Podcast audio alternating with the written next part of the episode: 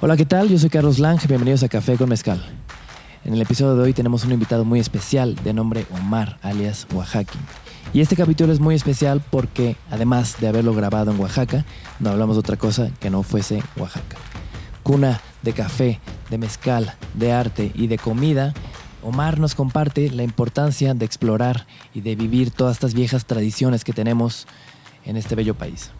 Espero que lo disfruten y que lo acompañen con una taza de café blasón igual que nosotros.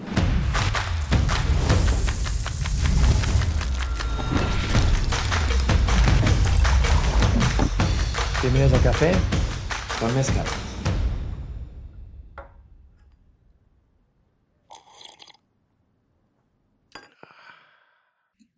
Muy bonito día, yo soy Carlos Lang, bienvenidos a Café con Mezcal. Hoy es un día bastante especial para estar vivo. Estoy con mi gran amigo Omar, alias Oaxaking, King of Oaxaca, aunque no tiene nada que ver con King. Es más como Oaxaking de walking, talking, ¿no? Getting around Oaxaca. Getting around Oaxaca. Hermanito, around. hoy es un día muy especial porque estamos en Oaxaca y cualquier día en Oaxaca es especial. Y porque, se nos, y porque se nos cumplió lo que platicamos hace un par de meses, ¿no? esta idea se nos ocurrió aquí, ¿va? Qué locura. Pues esta sección, Café con Mezcal, surgió porque un día tuvimos la oportunidad de platicar con Lila Downs, tomar café con mezcal con ella y platicar de la vida, del amor, de la inspiración y de muchas cosas más, pero empecé a hacer más episodios con varios amigos y de repente fue un, o sea, lo recibió la gente tan bien que dije, time. Tenemos que tener una pausa, tenemos que tomarnos un tiempo y pensar de qué manera podemos hacer esto mejor. Entonces, nos estamos, estamos viviendo en una época bien loca. Hay un virus allá afuera que nos quiere matar, nos quiere espantar, nos quiere dejar de nuestros papás, nos quiere tener preocupados todo el tiempo, pero aún así estamos aquí con la sana distancia. Y digo, el mezcal también dicen que por ahí ayuda a matar al virus, ¿no? Yo creo que, yo creo que beber mezcal es como ponerte gel antibacterial en la boca, pero a diferencia de que sabe más rico que el gel antibacterial, ¿no? ¿Has probado el gel antibacterial? Yo, la verdad sí lo he probado. Wow, ¿a qué sabe? Por accidente. Sabe alcohol. A Claro. mal alcohol, a mal ¿A mezcal. mal alcohol? ¿Como a puntas de mezcal o no? No. Yo creo que las puntas saben ricas. Las puntas del mezcal son muy ricas, ¿sabes? Las puntas del mezcal tienen la mayor cantidad de sabor, solo que son muy fuertes y por eso la gente no las bebe, ¿no? Pero si tomas poquito de puntas, es muy rico. Un día me desperté muy crudo en el palenque de unos queridos amigos que más adelante te estaré contando. Muy crudo. Casi zombie y teníamos Ujú. que grabar. Y llegó el maestro mezcalero y me dijo, ten, tómate esto. Lo, o sea, ni lo olí y me empezaron a arder los ojos, las puntas del mezcal y me cortó la cruda. Porque te la conectó, no me la bien. conectó, te lo juro ¿Neta? que no, te lo juro. Simplemente me la cortó así, ¡tas! Órale, a grabar. Vámonos, a chambear. Pero bueno, como te comentaba, hermanito, es muy especial para mí este día porque tú sabes que yo no soy oaxaqueño. Nací en Monterrey, Nuevo León. Mucha gente cree que soy queretano, otros creen que soy chilango, pero donde yo más me siento en casa, en familia, es en Oaxaca. Entonces, no entiendo esta conexión, no entiendo por qué Oaxaca es así conmigo, pero Oaxaca me da y me da y me da. La primera vez que vine fue por el mezcal y regresé por, no sé, café y regresé por tal y tal y tal. Me encontré, me di cuenta que me daba vueltas y vueltas y vueltas Oaxaca. Yo llegaba aquí, cada vez que regresaba era una mejor persona. Entonces siento esta extraña, este extraño sentimiento de que me, necesito ahora ayudarle a Oaxaca, ¿sabes? Yo creo que yo creo que te sientes de esa forma porque eres una persona muy sensible, porque eres una persona que tiene mente abierta, corazón abierto, entonces esa sensibilidad es la que te hace darte cuenta de lo que mucha gente no nota en Oaxaca, que viene con un plan específico, que viene a una boda y se va, que viene a comer mole y se va. ¿Sabes? Yo creo que tú te diste tiempo de mm, explorar Oaxaca y que dejar que te enamorara con los sentidos. Y es por eso, porque eres una persona muy receptiva y también muy sensible. Entonces yo creo que eso es gran parte de, de tu amor por Oaxaca. Yo creo que sí eres oaxaqueño, porque acuérdate lo que decía Chabela Vargas, que los mexicanos nacíamos donde se nos diera la chingada gana, ¿no? Pero yo creo que también los oaxaqueños. Entonces, Puede yo ser. creo que sí eres oaxaqueño. Y lo he dicho y lo he repetido bastantes veces que en mi otra vida estoy seguro que fui oaxaqueño. Hay algo que siento aquí que no siento en ningún otro lugar. Como de Jutla por ahí debes de haber sido por, por tu altura y, y porque estás güerito. Pero bueno, te tengo que contar algo muy loco. Eh, en esta época de encerrón, de volver a comenzar, me tomé un espacio de las redes sociales porque sentí que estaba haciendo y haciendo y haciendo y no tenía un lugar a donde ir, que solo hacía por hacer. Empecé muy bien, empecé muy motivado, muy inspirado. Grababa tres episodios a la semana y era una máquina. Eh, y de repente me dio, me troné. Dije, no, ¿a dónde voy? ¿A dónde va todo esto? Y ahí fue donde decidí hacer las cosas mejor, planearlas y ver de qué se trataba, ¿no? Y es así como llegué a, a, Café Blasón, que extrañamente es un café que estoy seguro que fue el primer café que tomé en la vida, porque mi papá era muy fan de Café Blasón, pero es algo muy importante que quiero compartir contigo y con la audiencia porque pues vamos a estar haciendo las cosas bien chidas y eso me va a hacer regresar mucho aquí, ir a la finca, o sea, es que tomo café desde que era muy pequeño y no tengo idea del café, no sé el proceso del café, no sé ni cómo tomar el café el día de hoy. Eh, nos acompañan nuestros amigos de Blasón, entonces vamos a estar tomando café como se debe. Si algo aprendí del chef de Alfonsina, de nombre Alejandro, es que se tiene que hacer... ¡Ah, Jorge! Muchas gracias. Si algo aprendí del chef Jorge de Alfonsina es que las cosas o sea, así como le dan respeto al café, al mezcal, a la comida, también tenemos que ser así nosotros a la hora de consumirlo, ¿no? Lo aprendí porque dice que cuida mucho los alimentos y los productos y los ingredientes. Pero bueno, el día de hoy vamos a preparar el cafecito porque además empezamos. O sea, el, chiste de café con mezcal es que el café pone la conversación y el mezcal la abre. ¿cuál es tu método favorito para ver eh, café? Espresso, definitivamente, porque amarra muy rápido. Ok. Creo que aquí en Oaxaca somos más como de café de olla, pero sí, espresso, claro, al mediodía, en la mañana para un buen comienzo, ¿no? Huele, huele nomás. Y es muy chistoso porque te digo, desde chiquito, por mi papá tomaba café, pero ni siquiera mi papá sabe cómo tomar café. A neta. Y pasa mucho, ¿no? O sea, el café es rico, el café te pone, el café te prende, te quita el sueño, pero también pues hay que saber valorar el proceso que llevan las cosas, ¿no? Claro, yo creo que cuando lo sabes valorar y cuando sabes cómo beberlo, lo disfrutas aún mucho más y, lo aprendes a querer un poco más, ¿no? Mucho como un ritual. Es como un ritual y todo debería de ser así, ¿no? O sea, ¿por qué tenemos ¿Y yo debería ser así? Tú deberías ser así. Yo creo que estás por buen camino. Voy aprendiendo. Yo creo que sí. No es lo mismo pasar en un drive-thru y pedir un café a preparártelo en tu casa cuando te levantas, cuando ves a tus perros, cuando riegas tus plantitas. ¿No? Es correcto. ¿Cuál es tu método favorito de café? Café de olla. ¿Y tu café favorito? No tengo un café favorito todavía, solo hemos bebido café de mis abuelos toda mi vida. Ah. Sí, estilo de café de olla. Mis abuelos son cafetaleros, los cuatro. Nacimos en un pueblo cafetalero que se llama San Pedro Cafetitlán, fíjate, ¿eh? muy cerquita de la finca de Blasón también. Entonces, toda la vida hemos bebido mezcal desde que éramos niños. En la escuela, en, en tu cilindro, te mandaban café frío para acompañar con tu, con tu lunch y tu, en la hora del recreo. Entonces. no nomás. O sea, y nosotros café de olla. ¿Qué locura? ¿Con piloncillo? No, con canela y azúcar. El piloncillo casi no se usa aquí, ¿verdad? casi no. canijo, casi me quemo. Casi no se usa aquí el piloncillo. Pero es rico también. Oye, mi hermano, la verdad, esta, este método no soy tan conocedor. Pero sé que es un buen café. Sé que es un buen método. Entonces confía en mí. Ok con que no nos sepa. Ve nomás. Entonces, ¿cuántas veces al día tomas tu café? Hoy he tomado muy poquito porque sabía que iba a estar peligrosa la situación contigo. Pero yo creo que en la Ciudad de México, no sé, unas, yo creo que una jarra me he hecho solito. Wow, es mucho. Mucho. Pero bueno, también tienes mucha energía, entonces. Sí, he generado ya una tolerancia muy poderosa. Ay, ay, hermanito. Muy extraño porque lo mismo que siento con Oaxaca es algo que siento contigo. Como que siento que te, debo mucho. Tú eres un. Te haces llamar promotor cultural. Mm, es muy difícil definir lo que hago, pero no soy guía de turistas. No soy... Si tuvieras cinco segundos para decir a qué te dedicas. A promover Oaxaca culturalmente, empezando por la comida y el mezcal, porque el amor llega por. ¿Cómo es la frase del amor llega? El amor entra por la boca, ¿no? ¿Algo así? ¿O cómo va la frase? Célebre. ¿El amor comienza en la comida? el amor entra por el, comienza por el, entra por el estómago. Algo así. El caso que tiene que ver con comida. Entonces yo creo que si alguien conquistas con la comida, ya puedes casarte con todo lo demás. No sé si casarte, pero crear algo especial. Para mí, tú eres como un vínculo. Eres como una esquina, una conexión, porque siempre estás conectando a las personas correctas. Gracias, no sé. es muy extraño porque desde mi chamarra, mi playera, mis anillos, hasta mis ojeras, yo creo que son gracias a ti, güey. mi hermanito. Saludcita. Ok. Comenzamos con un café salud. para que abra la conversación. Ok. Salud. A su máquina.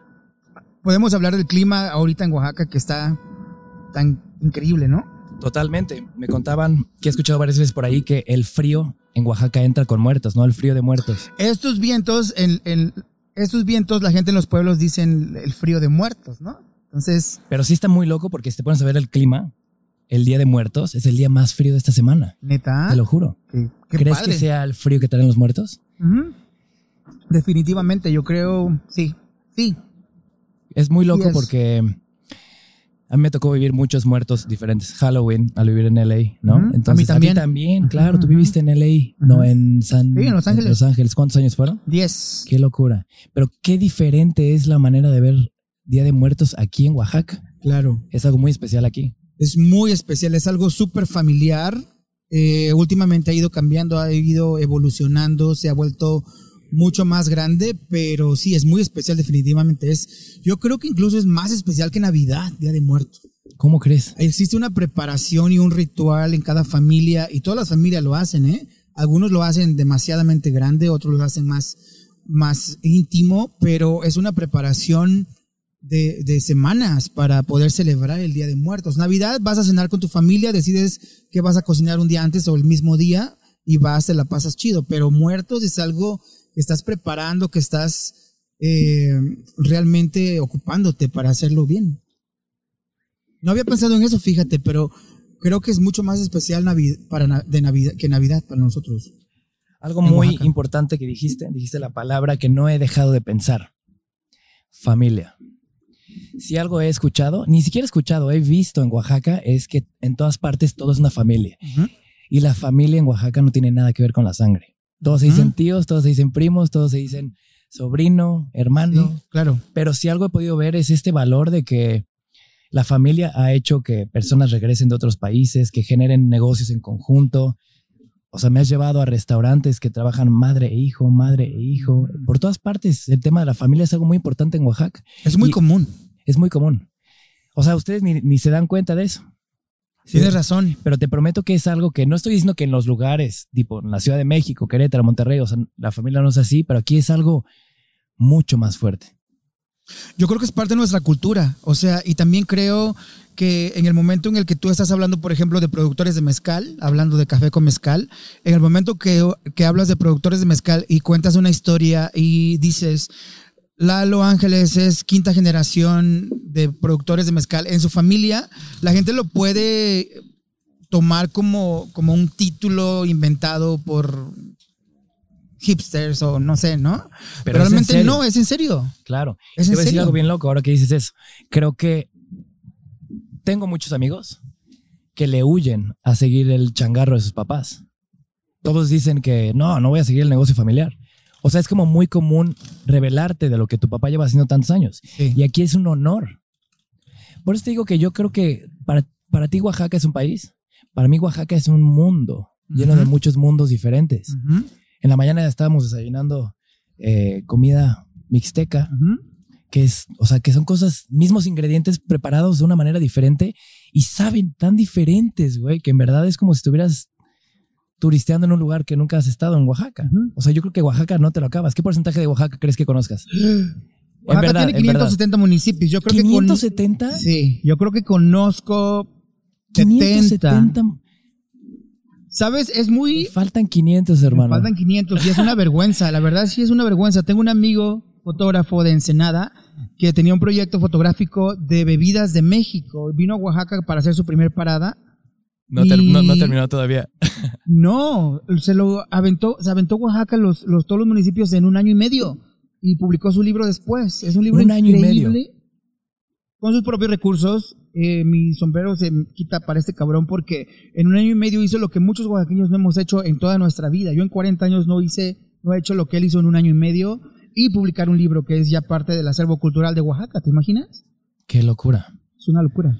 Algo también que quiero platicar contigo y que me digas qué opinas es que estando en la Ciudad de México, tú sabes en dónde vivo, vivo en un lugar muy céntrico, en el corazón de la ciudad, todas las cosas que pegan las paredes, todas las cosas que escriben, todos los grafitis son como, o sea, si hay algo pegado, es de alguna aplicación, de una plataforma, de una película, de una serie. Como que siento esto que en la Ciudad de México estamos muy enfocados en el generar, en el crear, en las pantallas, pantalla de celular, pantalla de la televisión, pantalla de...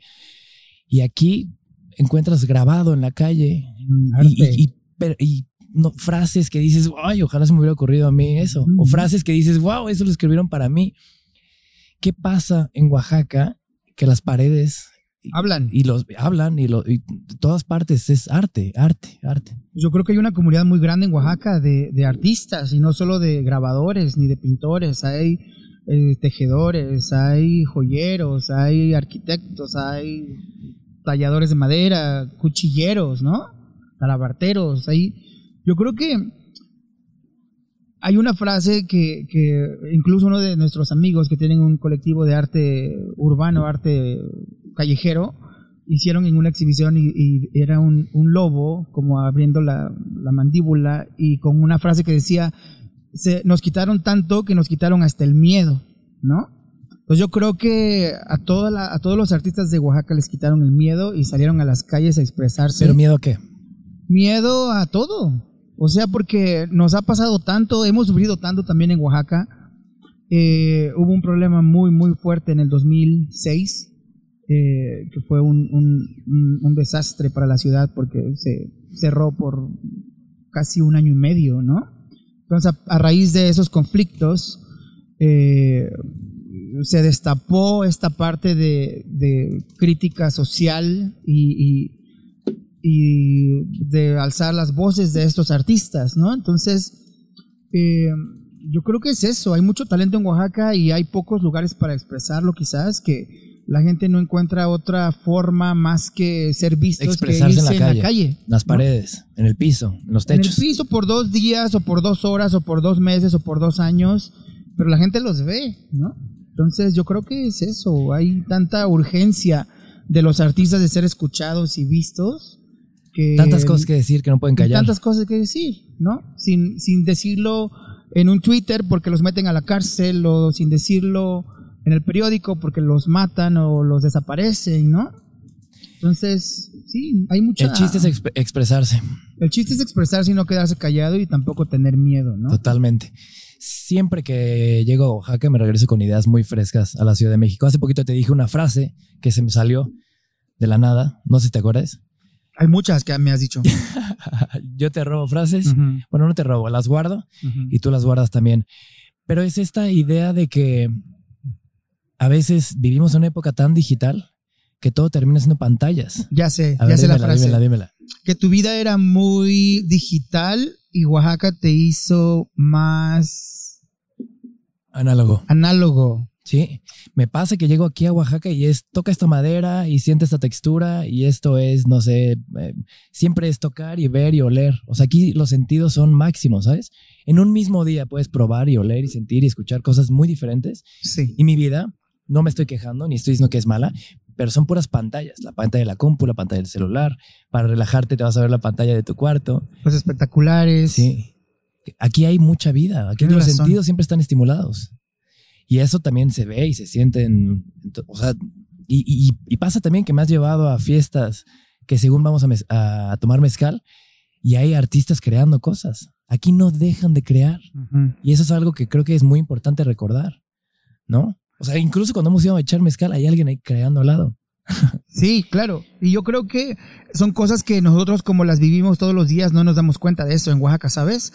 Por eso cuando yo conozco a gente y, vamos a dar la vuelta en Oaxaca, yo les digo, si hay algo que les llame la atención, nos detenemos, pregunten, vamos a platicar, vamos a probar, porque hay cosas que a mí se me van desapercibidas, porque yo los veo todo el tiempo, pero hay gente que no. Entonces, sí, estamos tan acostumbrados a la buena vida, yo creo, en Oaxaca, que eh, hemos dejado de sorprendernos, quizás a veces, ¿no? Tenemos que, tenemos que escuchar a alguien más que, que lo ve por primera vez para, para darnos cuenta de eso y así apreciarlo, ¿no? Y agradecerlo y disfrutarlo también como locales, o sea, este, creo que, creo que es lo que pasa. Estamos tan acostumbrados a, a ver el a tener muestras de cine increíbles una vez al mes, a tener conciertos en, en la calle, a tener galerías abiertas con cosas nuevas, ¿no? Estamos somos La costumbre afortunados. es fea.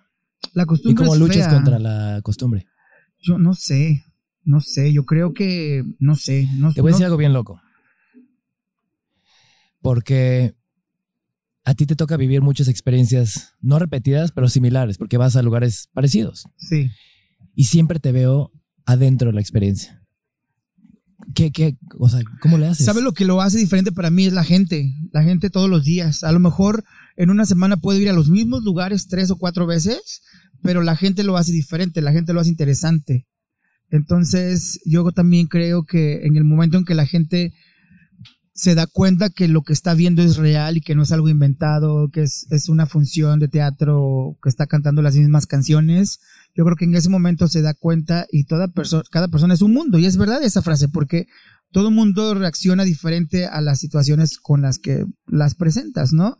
Eh, estábamos hablando el otro día con alguien de España y, y yo le decía, este, las frases de México son, eh, mañana te pago, llego en 15 minutos, no pica o nada más un besito, ¿no? Y entonces me decía, te faltó una muy importante. Y yo le decía, ¿cuál? Y me dijo, pica rico. Ah, canijo. Entonces dije, claro, esa también es una frase que, que no es pica rico. Y son esas diferentes reacciones que la gente tiene cuando le das una tetela, como lo que comimos en la mañana, deliciosa, ¿no? Sí.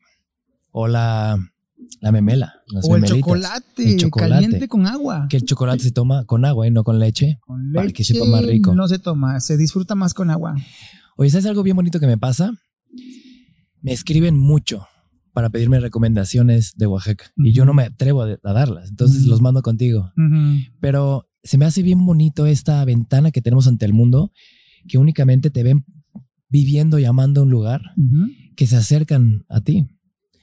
Y algo muy, muy particular que he aprendido de ti es que el sueño americano sí existe, pero tú me enseñaste que el sueño mexicano también es algo muy cierto Sí. y es algo muy valioso y algo muy importante que tener presente. ¿Tú a qué edad te fuiste a vivir a Los Ángeles? Yo tenía 18 años cumplidos. Cumplí el 19 de noviembre, el 23 de noviembre estaba en un avión a Tijuana. A Tijuana. Y luego pasaron cuántos años? 10 años. Y regresaste a ser profeta de tus tierras. Regresé sin un plan alguno. También, justo alre- alrededor de mi cumpleaños, el, el viaje de regreso de Los Ángeles me lo regalaron mis amigos como regalo de cumpleaños, el vuelo de avión. Entonces me dijeron, ahí está el boleto, no lo tienes que usar, pero si quieres, porque te vemos ya muy como listo para regresar, es tuyo. Entonces yo no lo pensé, ya no fui a trabajar el otro día y en dos días estaba de regreso en, en Oaxaca. Fue una decisión difícil porque yo vivía ilegalmente. O sea, me crucé la montaña como muchos. Su máquina. Este, la primera vez me agarró la migra, me ¿Cómo deportaron, crees, güey? sí, me deportaron, intenté otra vez, pasé. Nunca tuve ningún problema cuando estuve ahí, siempre me dediqué a trabajar e ir a la escuela.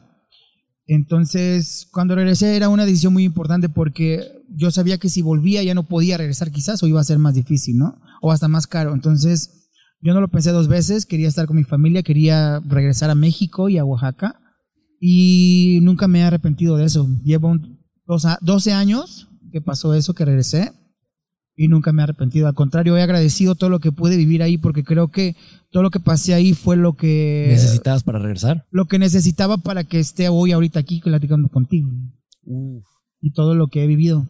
Uf, uf, uf. Porque también crecemos creyendo que el sueño es irte al otro lado del charco y quedarte allá. viendo una ilusión. Yo creo que ahora es un poco más abierta, el- ma- abierto el tema, pero ah, bueno, yo nací en los 80s y en los 90s nuestro sueño americano era las fotos que nos mandaban nuestros tíos de Disneylandia y, y los tenis nuevos Nikes que te regalaban en Navidad y la camioneta nueva que venían manejando de repente, ¿no? ¿Y cuál es tu sueño ahora? Mi sueño ahora es nunca irme de Oaxaca. Mi sueño ahora es poder disfrutar más con mi familia de Oaxaca y conocer lo más que pueda, porque Pues ya viste que nos falta mucho a todos, a los dos. Si tú me Creo dices que tú has conocido más que yo. mucho, ¿cómo crees? Si tú me dices que te falta mucho por conocer, no me puedo imaginar a mí. Yo Pero soy- me gusta, porque además Sí. creo que es una época donde nos toca ya comenzar nuevamente a descubrir nuestros países. Ujú. Ahorita ya, o sea, literalmente hace poquito intentaba eh, conseguir un vuelo a Japón. Está cerrado hasta probablemente abril del 2021. O sea, la libertad y el viajar ya pasó a ser otro término. Entonces, me gusta que de alguna manera esta época también nos está obligando a comenzar a explorar lo que tenemos al- alrededor que quizás llevamos mucho tiempo ignorando, ¿no? Qué bonito, qué bonito, ¿Sientes ¿no? que mucha gente está llegando a Oaxaca? Sí, siento que mucha gente, creo que ha cambiado en- de las dos partes, de la gente que está empezando a viajar a conocer su propio estado, como dice aquí un eslogan de- de- del gobierno, a ser turista en tu propio estado, ¿no? Pero también siento que la gente en Oaxaca ha cambiado también su forma de recibir a la gente nacional, ¿sabes? Que Oaxaca estaba acostumbrado a un público más gringo, más extranjero, ah, y de repente todo cambió, nos quedamos sin turismo y de repente poco a poco el turismo nacional empezó a venir, como a interesarse, y creo que estamos volviendo a, a generar esa conexión entre mexicanos, ¿no? Y hasta entre latinos también. Entonces yo creo que mm, esta pandemia nos ha enseñado eso mucho Oaxaca. Oaxaca vive del turismo, yo pienso que en el 80-90%. Entonces creo que es algo muy importante que nos está pasando. Estamos siendo más honestos, yo creo, ¿no? En todas, en todas formas. Estás siendo más honesto en quién le, a quién le das la mano, a quién le das un abrazo, a quién te atreves a darle un beso, ¿no? Entonces Eso yo creo que cierto. eso está pasando con todos. Y me da mucho gusto que la gente de Oaxaca esté dándose cuenta de eso, sobre todo los que tienen negocios que estaban enfocados en turismo extranjero. Me da mucho gusto que se estén adecuando y me da mucho gusto que les esté yendo bien también, ¿no? Es un mitad y mitad. Por supuesto, creo que hay, hay una frase que te he dicho varias veces. No una frase, es algo que he escuchado, que odias que te lo diga, pero lo he escuchado cada vez más. Yo no creo esto, pero he escuchado mucho que están diciendo que Oaxaca es el nuevo Tulum. Están diciendo que Oaxaca es el nuevo Tulum. Yo creo, Digo, y- y- digo, es, es- es- es claro ac- aclarar que no hay playa aquí. O sea, eh, va un poquito más con la idea de que está llegando mucha gente y muchos extranjeros. yo creo que eso tiene mucho que ver con la cuestión del mezcal, ¿sabes? Ah, yo creo que la explotación del mezcal ha traído ese tipo de gente, ese tipo de eventos. Yo creo que eh, los eventos alrededor del mezcal, en general los eventos de Día de Muertos, han sido muy particularmente enfocados a ese tipo de gente que, que tiene un, un estilo de vida, Hipster. un estilo de Hipster. chickster es ahora, ¿no? Como chic y hipster, algo así, o no sé. Tuluminatis, ¿no? Pero sí, o sea, hay fiestas en las que te venden el kit afuera para que entres y, y seas Casi, casi con, con capita. y seas uno de ellos, ¿no? Entonces, Claro. yo creo que eso tiene mucho que ver para, la, para que la gente esté llamando eso. Yo creo que también gente poderosa, gente mm, del medio de Estados Unidos que han decidido tener su propia marca de mezcal con el mismo discurso de ayudar y, ¿sabes? Yo creo que ellos tienen la culpa de eso. Ok, pero tú siendo un promotor cultural, ¿cómo le haces para no ser parte de eso negativamente? Yo tomé una decisión hace un par de años con mi proyecto de Oaxaquín y fue no hablar mal de la gente públicamente. En privado sí, hemos hablado mal de nada.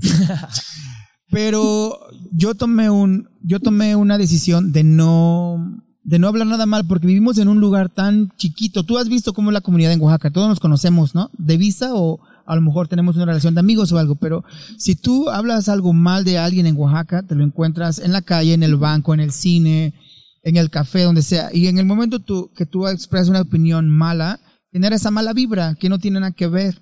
Entonces yo siempre he tratado de comentar cosas chidas, de recomendar lugares chidos. Si no me gustan o no los conozco, no hablo de ellos, pero si me gustan, con mucho gusto los comparto. Entonces yo creo que es como ignorar los comentarios negativos y no hacerlos más grandes. Yo creo que eso ha sido como una, una parte importante de lo que yo he hecho. Y también otra cosa, cuando la gente me escribe y dice, y me pide ese tipo de cosas, no sabes cuántos mensajes me llegan de Es que es gente que, lo que dice, decir. Ajá. quiero hacer una marca de mezcal y tengo una compañía en Houston y quiero saber si tú me puedes conectar con maestros productores de mezcal, ¿no? Pues ahora ya ni los, antes me enojaba mucho, pero ahora ya ni los leo, ¿no? Y es lo mismo de gente que tiene tiendas en Estados Unidos que se lleva los textiles y los revende al triple de precio, que toma miles de fotos en alta definición de las tejedoras y las promueve. Eso no es desenmascararlas, pero he tratado de, de- de luchar haciendo lo opuesto, de haciendo ventas directas con los artesanos, encargándome yo de, de- hacer el mediador, ¿sabes?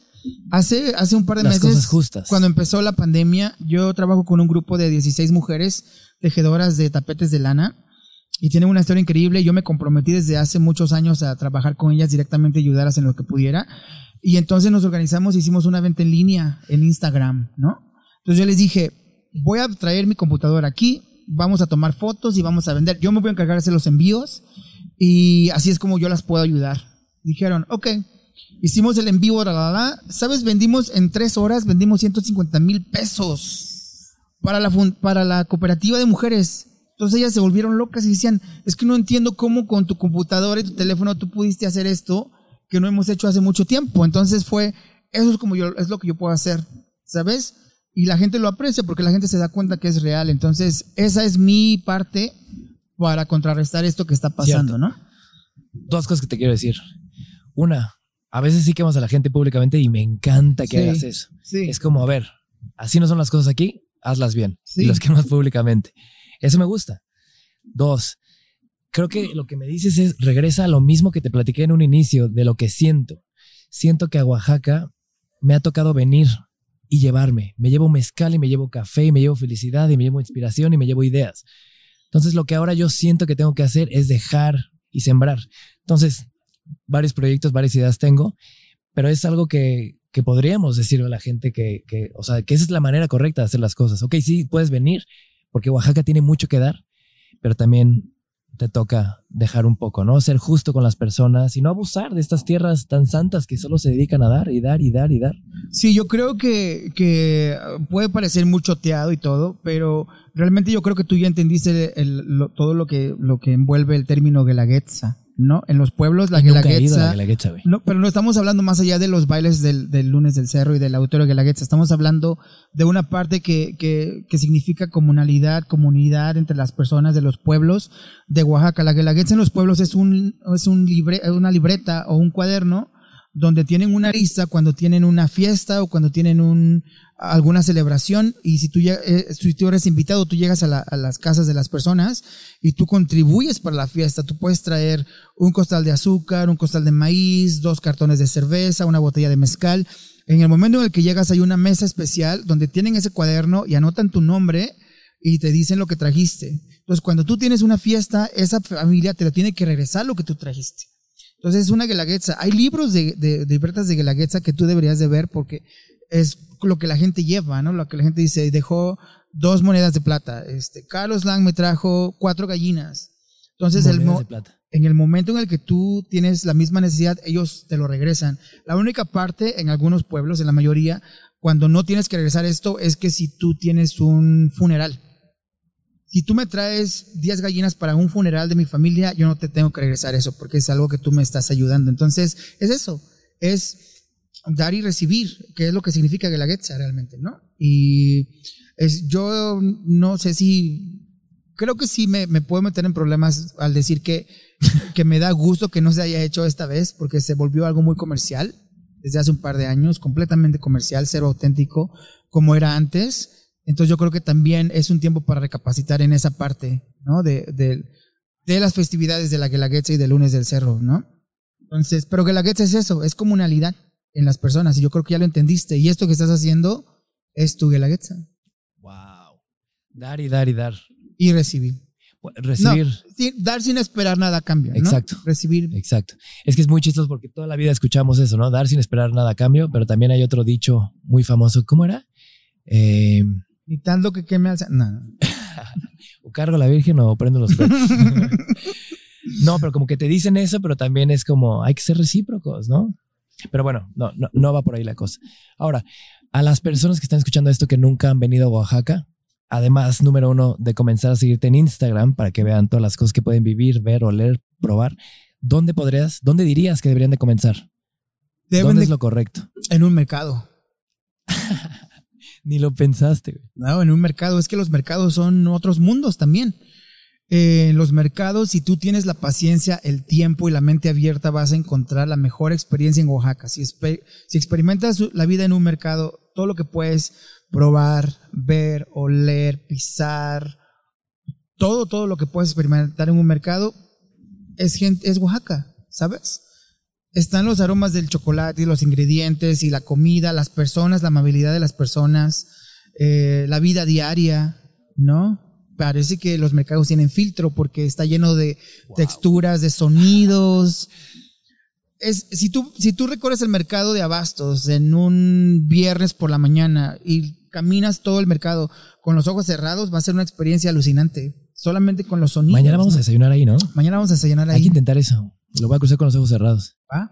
Pero ahí me Sí. agarras de la mano, Sí, ¿verdad? sí, sí, va a ser una, una- Alguna vez vi, escuché en, en, en, um, en SoundCloud una serie de episodios, ah, no eran podcasts, eran como series De, sonido de, mercados. sonidos de diferentes cosas, de sonidos de mercados, de sonidos de, como adentro de una iglesia, de sonidos de diferentes y eran grabaciones de media hora que estaban bien al- alucinantes. Entonces, definitivamente empiecen por un mercado En donde sea.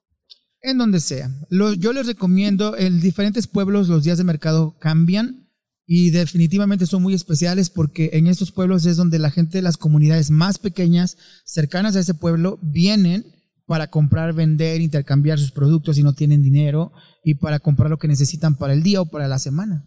Buenísimo. ¿Cómo vas de cafecito, hermano? Ya se me terminó, yo creo que estoy listo para un refill o, ¿Refil le damos? o mezcalito o qué. Va, pues yo, eh, pues refil, pero con mezcalito, ¿no? Quiero, quiero saber qué opinas del café con mezcal, que aunque lo hemos tomado, es algo que no hemos platicado mucho. Pero fíjate que yo no he tomado café con mezcal. A mis 40 años en Oaxaca, yo no he tomado café con mezcal. Es, como veníamos hablando el otro día, ¿te acuerdas? Es- Nunca en tu vida entera. Nunca. Vaya honor el que voy a tener de tomar café con mezcal Nunca, contigo. Siento que así se va a prender Santo Domingo así en llamas. Háblame del lugar en el que estamos, hermanito. Nos está tocando un espectáculo. No sé si alcanzas a ver allá, pero el, el atardecer está con todo. Muchísimas Pues son como, pa- Muchas gracias. Claro que sí. Gracias. Es también Ah, como las hecho. lunas de octubre y el frío de muertos. Yo creo que es todo lo que hace una buena experiencia. Estamos en el centro de la ciudad de Oaxaca, enfrente de uno de los lugares más espectaculares que es la iglesia de Santo Domingo, en una terraza increíble, en un, ¿qué? ¿Será cuarto piso, tercer piso más o menos? Sí. Entonces, La eh, terraza de los amantes. tenemos enfrente al auditorio de la Guetza. Los dos últimos lunes de julio, este cielo se llena de fuegos pirotécnicos por media hora, increíble. Y pues sí, estamos en la terraza de los amantes. Vaya un lugar lugar. con mucha historia en la vida oaxaqueña, en, en- en los, en los tiempos del café central, en, los, en esas noches de bohemia de, de la mezcalería. Definitivamente un lugar muy especial. Hace poquito me dijeron algo bien bonito, que estaba aquí un señor ya de edad avanzada, grande, y le preguntaron, ¿cómo se llama esta terraza? Y le dijeron, esta es la terraza de los amantes. Y dijo, ah, con razón, porque los amantes siempre te llevan más, más cerca del cielo. Ah, perro. Pues, mi hermanito, pasamos a la parte número dos de esta bella conversación, café con mezcal. Ah, ok. Y me encanta que me pregunten, siempre me preguntan, oye, ¿y cómo es la receta para, Para un buen café para con un mezcal. buen café con mezcal? pues, ¿Y cuál es su agarra receta para un buen café Pues, con no mezcal? sé, hermano, esa la estoy descubriendo día a día. Oye, cuando tomaste por primera vez café con mezcal, ¿lo tomaste de olla o de olla, verdad? Era de olla. Sí. Tienes porque- toda la razón. Porque ahí. ¿Y tenía azúcar? Sí, pero muy leve. Es lo que me gusta del café de hoy aquí, como que no sabe tan ¿Estás dulce, seguro güey. que no te dieron un carajillo? Estoy seguro porque era en Matatlán. Fue en el palenque de Sí, mis sí, queridos una amigos broma, Gracias a Dios. Y me, me vieron bien desvelado y me dieron café. Y te curaste, sí. Yo no tenía idea que existía el café con mezcal. Le di un trago.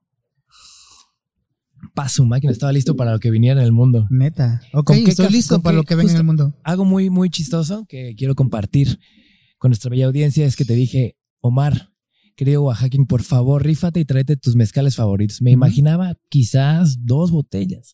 Tres cuando mucho. Hermano, no alcanzo ni a contar todas las que trajiste, güey. Traje unos cuantos, los que pude alcanzar eh, poner en mi bolsa. Pero Creo que lo ideal para el café es uno suavecito, ¿no? No sé si un espadín, algo tranquilito. Entonces tú rífate cuál es el más suavecito que traes para que vaya comenzando Ah, de los míos. rico esto. Híjole, Sí. el más suavecito que traigo ha de tener como 49, creo. No, bueno, mira, aquí hay un, un 46, 46.5. Aparte es una mezcla de barril tobasiche, unas plantitas que son súper terrosas y a mí me recuerda, tobasiche es una planta que a mí me gusta mucho porque el sabor y el aroma me recuerda como cuando la tierra, cuando empieza a llover y la tierra se moja, como ese olorcito a tierra mojada que a veces te hace como querer comértela. Bueno, a mí me pasa, no sé si a ti, pero... A mí me Pero sí. bueno, este, yo, yo comparto el mezcal y tú, pues haz la preparación porque yo no, Órale. yo no sé cómo hacerlo. ¡Qué locura! Qué locura. la Perdóname, locura. Lalo Mira, Ángeles. según yo nada más es como un chorrito. ¡Wow! es que es mucho café. Pero espera, espera, espera, espera. O sea, ya más o menos voy teniendo cara de buen. Ahí está. Eh, Ok. Entonces, ¿el café con mezcal es caliente o frío? Caliente, Ok. definitivamente. Mi buen amigo y querido hermano, Andy Zurita les puso de nombre los carejillos. Los carejillos. Ah, esto es un carejillo, es claro. un carejillo, pero digo, o sea, no, no, no puede ser un carejillo, sería más un Omarcillo, yo creo. No, no, no, sería un carejillo. Me gusta esa, esa, esa. Entonces nos imaginamos que está como muy caliente, tristón, o, o que o cual- en cualquier momento te lo tomas. Pues mira, no sé qué hora es, el sol ya se puso detrás de Huele las rico. Pero yo creo que los que toman esto es para lo. Mira, por ahí alguien muy, muy querido me dijo que los que. No, yo lo dije, güey. Yo se lo dije a él y él encantó. Es que te quieres Es que a no ti sé, no, no sé. no sé, no me acuerdo, pero no me lo quiero adjudicar. Pero dicen que los que toman café de noche es porque quieren dormir poco y soñar mucho. Salud, Jalo. hermano. Vaya delicia. Brebaje mágico y místico. No lo puedo creer, estoy viendo con mis propios ojos la primera vez que Omar, alias Oaxaquín, está tomando café con mezcal en Oaxaca. Sabes, yo creo que tiene mucho que ver el tipo de mezcal que le pongas. Porque yo creo que Esto está delicioso. Es que yo creo que es por, la- por lo que te decía de las notas. Bueno, no me gusta decir notas porque se me hace como muy payaso eso. Como los sabores de, de esa planta en particular. Pero está chingón. Sí me gustó. Qué delicia. ¿Y sabes qué pasa? No sé a qué se deba. Yo se lo, yo, yo se lo adjudico a, a la tierra. Como que en verdad creo que esta bebida, o sea, merece ser tomada así. No, no regularmente, pero como los dos vienen de la tierra, Claro. no sé, no sé qué sea que saben como que es algo que debería de tomarse así. No sé cómo explicarlo. Pu- Puedes ir a un bar y pedir un, una bebida muy extraña con muchas cosas y dices, "Güey, ¿qué es esto? Esto, esto es un experimento exótico. Es lo, Pero eso es lo que volvíamos, que es especial para ocasiones especiales, ¿no? Yo definitivamente no me tomaría uno de estos en un antro o en un concierto. Por supuesto que no. Pero en mi casa, como para al final del día, para celebrar algo, o en las noches, las noches de diciembre, o en la montaña. Güey, esto en la montaña en San José. Hay que hacerlo. Yo creo que te pone muy pacífico. O me- no, porque el café con mezcal es como agarrar la estrellita de Mario Bros. Oye, me contabas que de hecho hay una tradición del café con mezcal aquí, ¿no? Del café con mezcal sí, pero separado. En los velorios, ah, al menos en, en mi familia y del lugar de donde somos, en, en los velorios siempre se acostumbra a, obviamente a hacer mucha comida y café toda la noche para que la gente no se quede dormida y también porque en la noche hace frío cuando están velando a, lo- a los difuntos. Entonces, pero se pone separado. Te pasan una charolita así con el mezcal y lo reparten y también te dan una taza de café muy Y es caliente. uno y uno, uno y uno. Uno y uno, si no tomas mezcal, puedes tomar café, pero yo nunca había visto que lo mezclaran en mi familia y en mi pueblo. Y también en una charola muy grande de plástico ponen muchos cigarros. Eran los que no tenían filtro antes, Los duros. delicados así, faritos. Entonces lo ponían en una mesa y la gente que quería un cigarro iba a la charola y se echaba un cigarro para aguantar la desvelada, ¿no? Entonces, esa parte de la tradición del café con mezcal, yo sí me la sabía, pero esta definitivamente no. Donde tú lo probaste es muy cerca de la ciudad de Matatlán, a, a Matatlán. 45 minutos de la ciudad, la, la capital mundial del mezcal. Entonces, qué chido, qué chidas tradiciones y tan cerquita de la ciudad, ¿no? Y además me tocó, nadie me avisó. Mm. Fue como darle un trago y, ah, canijo, qué rico está esto, pero pues antes de desayunar un café con mezcal. Oye, sí está levanta, rico, ¿eh? la neta, yo Está ya... muy rico. Hermanito, qué honor que me haya tocado Muchas probarlo gracias. contigo, Hasta que carnalito. me das algo que me gusta.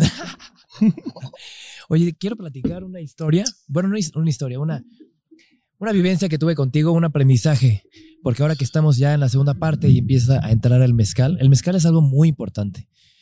Eh, la primera vez que vine a Oaxaca fue por el mezcal. Ujú. Me invitaron a tomar fotos, fue hace como siete, ocho años, yo creo. Mis queridos amigos de, de Gracias fue a cuando Dios yo te Mezcal. conocí. No, ¿cómo crees? ¿Hace siete años? ¿Ocho años? No, no entablamos ninguna relación, pero yo te, yo te, yo te vi la primera vez ¿Cómo en ese. crees? No seas Sí. mentirosa. ¿No? ¿Me lo juras? Cuando tenías el pelo hasta la cintura y así. De verdad. De Daniela Romo. Cuando pasó aquel incidente desafortunado en aquel lugar. ¿Cuál?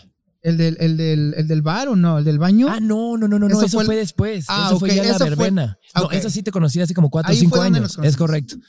Pero la primera vez que vine, eh, todavía ni siquiera e- era un, era, o sea, todavía se sentía muy eh, en pañales todo el proyecto de, de Gracias a Dios. Y me ha tocado verlo crecer, me ha tocado ver cómo todo, todo, toda esa familia familia queretana, familia oaxaqueña ha crecido y creció en conjunto. Pero bueno, a lo que voy con todo esto es que el mezcal es chido. Para mí que toman más agua en Oaxaca que, digo, más mezcal en Oaxaca que agua. Y hace poquito, hace la última vez que estuve aquí, me pasé de copas y llegué un día contigo así medio crudo, con esta cruda emocional y te dije, no, ya voy a dejar de tomar mezcal y me regañaste. Me pusiste en mi lugar y dijiste algo que nunca se me va a olvidar, que quiero compartir, que el mezcal te acompaña a lo largo de toda tu vida. Cuando alguien nace, mezcal. Cuando alguien se casa, mezcal. En un bautizo, en una boda y como me comentabas, también en un funeral, el mezcal acompaña todos los momentos más importantes, tristes, felices y emotivos de la vida. Es algo muy particular, es algo que, o sea, hoy es martes, ayer lunes, todos los días domingo, contigo me toca tomar mezcal. Cuando te enfermas. Cuando te enfermas. Claro. Cuéntame para ti, o sea, no, no solo qué es el mezcal, sino qué onda con, con esta bebida tan mágica y mística y poderosa. Pues es algo, es, es una de las partes más importantes, de las cosas más importantes que tenemos en Oaxaca, ¿no? Estamos, yo creo que todos los oaxaqueños estamos muy orgullosos de lo que ha pasado con el mezcal porque ha traído otra ola de, cosas que están pasando en las comunidades mezcaleras que antes no había.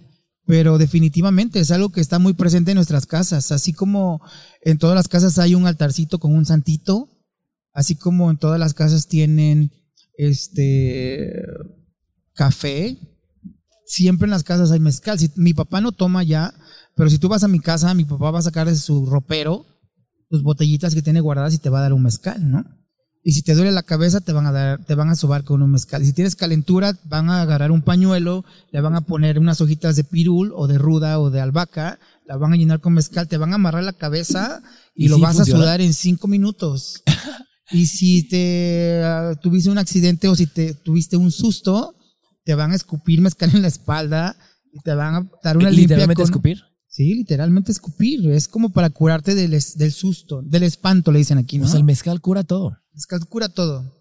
El mezcal cura todo, alivia todos los males. Este, sí, junta gente, separa gente. El mezcal es... Es chido. El mezcal es increíble. Es especial. Es, como... especial. No sé. Es como el amor. Es como el amor. Es, es difícil decir porque siempre acompaña. ¿No? Siempre acompaña y siempre tienes que ser muy respetuoso también porque eh, hay muchas frases sobre el mezcal, ¿no? Una, una es, cada quien bebe el mezcal que se merece. es muy importante eso, o sea, es verdad. Así como yo digo que cuando la gente me dice por correo, ay, este, tu experiencia es muy cara, encontré unas cosas mucho más baratas, ok, chido. Disfruta tu experiencia, ¿no? Porque hubieras podido vivir otra experiencia conmigo, entonces no hay, no hay, no hay, no hay mal, malos sentimientos. Entonces, cada quien bebe el mezcal que se merece. pero también alguien me dijo alguna vez que el mejor mezcal es el que tienes en la mano. Salud por eso, Y si tiene café, yo creo que también, o sea. Y también tienes que tratar al mezcal como quieres que te traten, ¿no? Por eso al mezcal le damos besitos, no, no le damos. Claro, ni de tragos grandes ni nada porque también un maestro mezcalero algún día me dijo, detrás de la etiqueta hay, hay un monito con un bate de béisbol, entonces no sabes en qué momento te da en el la diablito, ¿no? Y te despiertas todo moretoneado y con el corazón partido. Te cura. Qué locura. Te abre la mente todo. Y también como que la borrachera de mezcal es muy mística.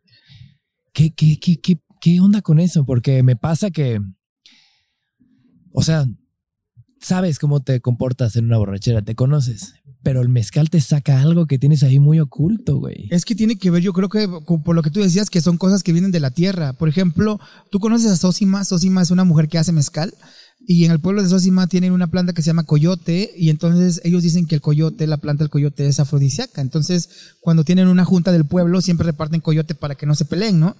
Entonces hay mezcal que también que te da que te pone muy contento, hay mezcal o hay plantas que te ponen como agresivo puede haber plantas que te ponen cachondo, quizás, ¿no? Entonces yo creo que es eso, tienes que aprender a conocerlo y aprender a, tener como tu lista de mezcales para diferentes situaciones. ¿Qué mezcal te tomas cuando quieres relajarte? Lalo Ángeles, vuelvo a Lalo Ángeles porque es uno de mis héroes que quiero mucho y que admiro mucho. Él uh, tiene una botellita de puntas, entonces cuando está muy cansado llega a su casa, dos, dos shots de puntas así. Las puntas no se pueden dar besitos porque es muy fuerte. Las puntas es para curar o para um, aliviarte de algo que tienes. Entonces, ah, Lalo dice que cuando tomas puntas o cuando tienes un día muy estresado, si tomas dos puntas, dos, dos, dos traguitos de puntas, tienes sueños ah, muy expresivos, tienes sueños alucinantes hasta eso, pero al otro día tu mente se resetea y está limpia y está como nueva, ¿no? Entonces, es eso, es nada más aprender a respetarlo y también conociéndolo, pues obviamente lo vas a tener un respeto, ¿no? Entonces, tienes, hay un mezcal para cada, para cada persona y para cada situación y para cada personalidad también. Oye, con todo esto que me estás contando y platicando y aprendiendo, se me está antojando ya pasar a la tercera parte, mi hermanito. Te dije, te dije, por favor. Tú me prometiste que íbamos a beber mucho y ya estoy hasta acá, mira, con el café. con- Es que eso es lo chido de esto, porque con el café se comienza la conversación. Oye, pero te toca a ti entonces porque me encanta. yo compartí Me encanta, me encanta, me el encanta. primero para el mezcalito. Entonces, Échame dime justo de te- etiqueta negra. Este. Te voy a contar la historia de esta locura, hermanito. Ok. Y esto es algo que hemos platicado mucho. Este mezcal es, gracias a Dios, mezcal de mis queridos amigos de, Oax- de Oaxaca, de, de Querétaro, de, de mis mejores amigos. Los conocí en una mezcalería hace ocho años, cuando apenas el mezcal comenzaba a ser algo que empezaba a sonar, porque empezó con mucho punch, ¿no? Que creo que eso es lo que me contabas, que fue la primera etapa que levantó y trajo mucha atención a Oaxaca. Fue el mezcal, ¿no? Sí. Y la segunda que habrá sido la comida, la, el, este tema cultural. Todo, yo creo que sí, textiles y comida, ¿no? Como ingredientes, yo creo también. Yo creo que fueron igual a la par, el mezcal con los ingredientes, cuando la gente empezó a experimentar, hacer más combinaciones con ingredientes y crear nuevos platillos y, y- y crear como cocina gourmet y todas esas cosas, ¿no? Este mezcal es muy especial para mí Porque te trajo a Oaxaca además. porque me trajo a Oaxaca número uno, Ah, qué chido, eso no me lo sabía, dos, fíjate. porque en el 2011, co- junto con mis papás y mis amigos de Gracias Mezcal, yo sembré estos tobalás No Te manches. lo juro por mi vida. Ok. y me vuela la cabeza porque te voy a enseñar una foto donde mi mamá le está dando fondo a una, bueno, le está dando un traguito así. Nos pusimos bien borrachos, claramente, ¿no? Pero mi mamá no tenía ni una sola cana, güey. y me saca muchísimo de onda, pues porque ahora ya está toda canosa, ¿no? Pero el, el ver, el pasar del tiempo, que es algo que te platiqué, traían esta iniciativa de, de salud por el mañana y se me hace muy especial tomarme este Tobalá contigo, porque también es algo que te digo que es muy importante, o sea, con este boom del mezcal también, o sea, además de que trajo atención, trajo turismo, trajo dinero a Oaxaca, también trajo este tema de que están dándole la torre a todos los magueyes. Sí, y no solo eso, a familias, a pueblos enteros, ¿no? Sí, a la tradición.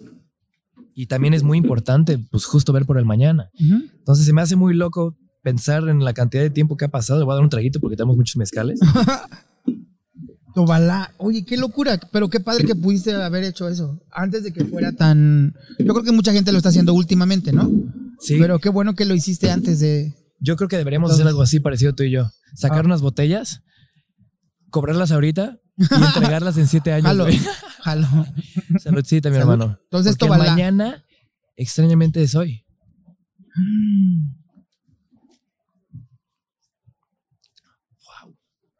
A ver si tienes buena mano, si tienes buena mano. Fíjate que yo no soy tan fan de la planta Tobalá, pero en ocasiones chidas sí, y, y cuando están así ricas sí también.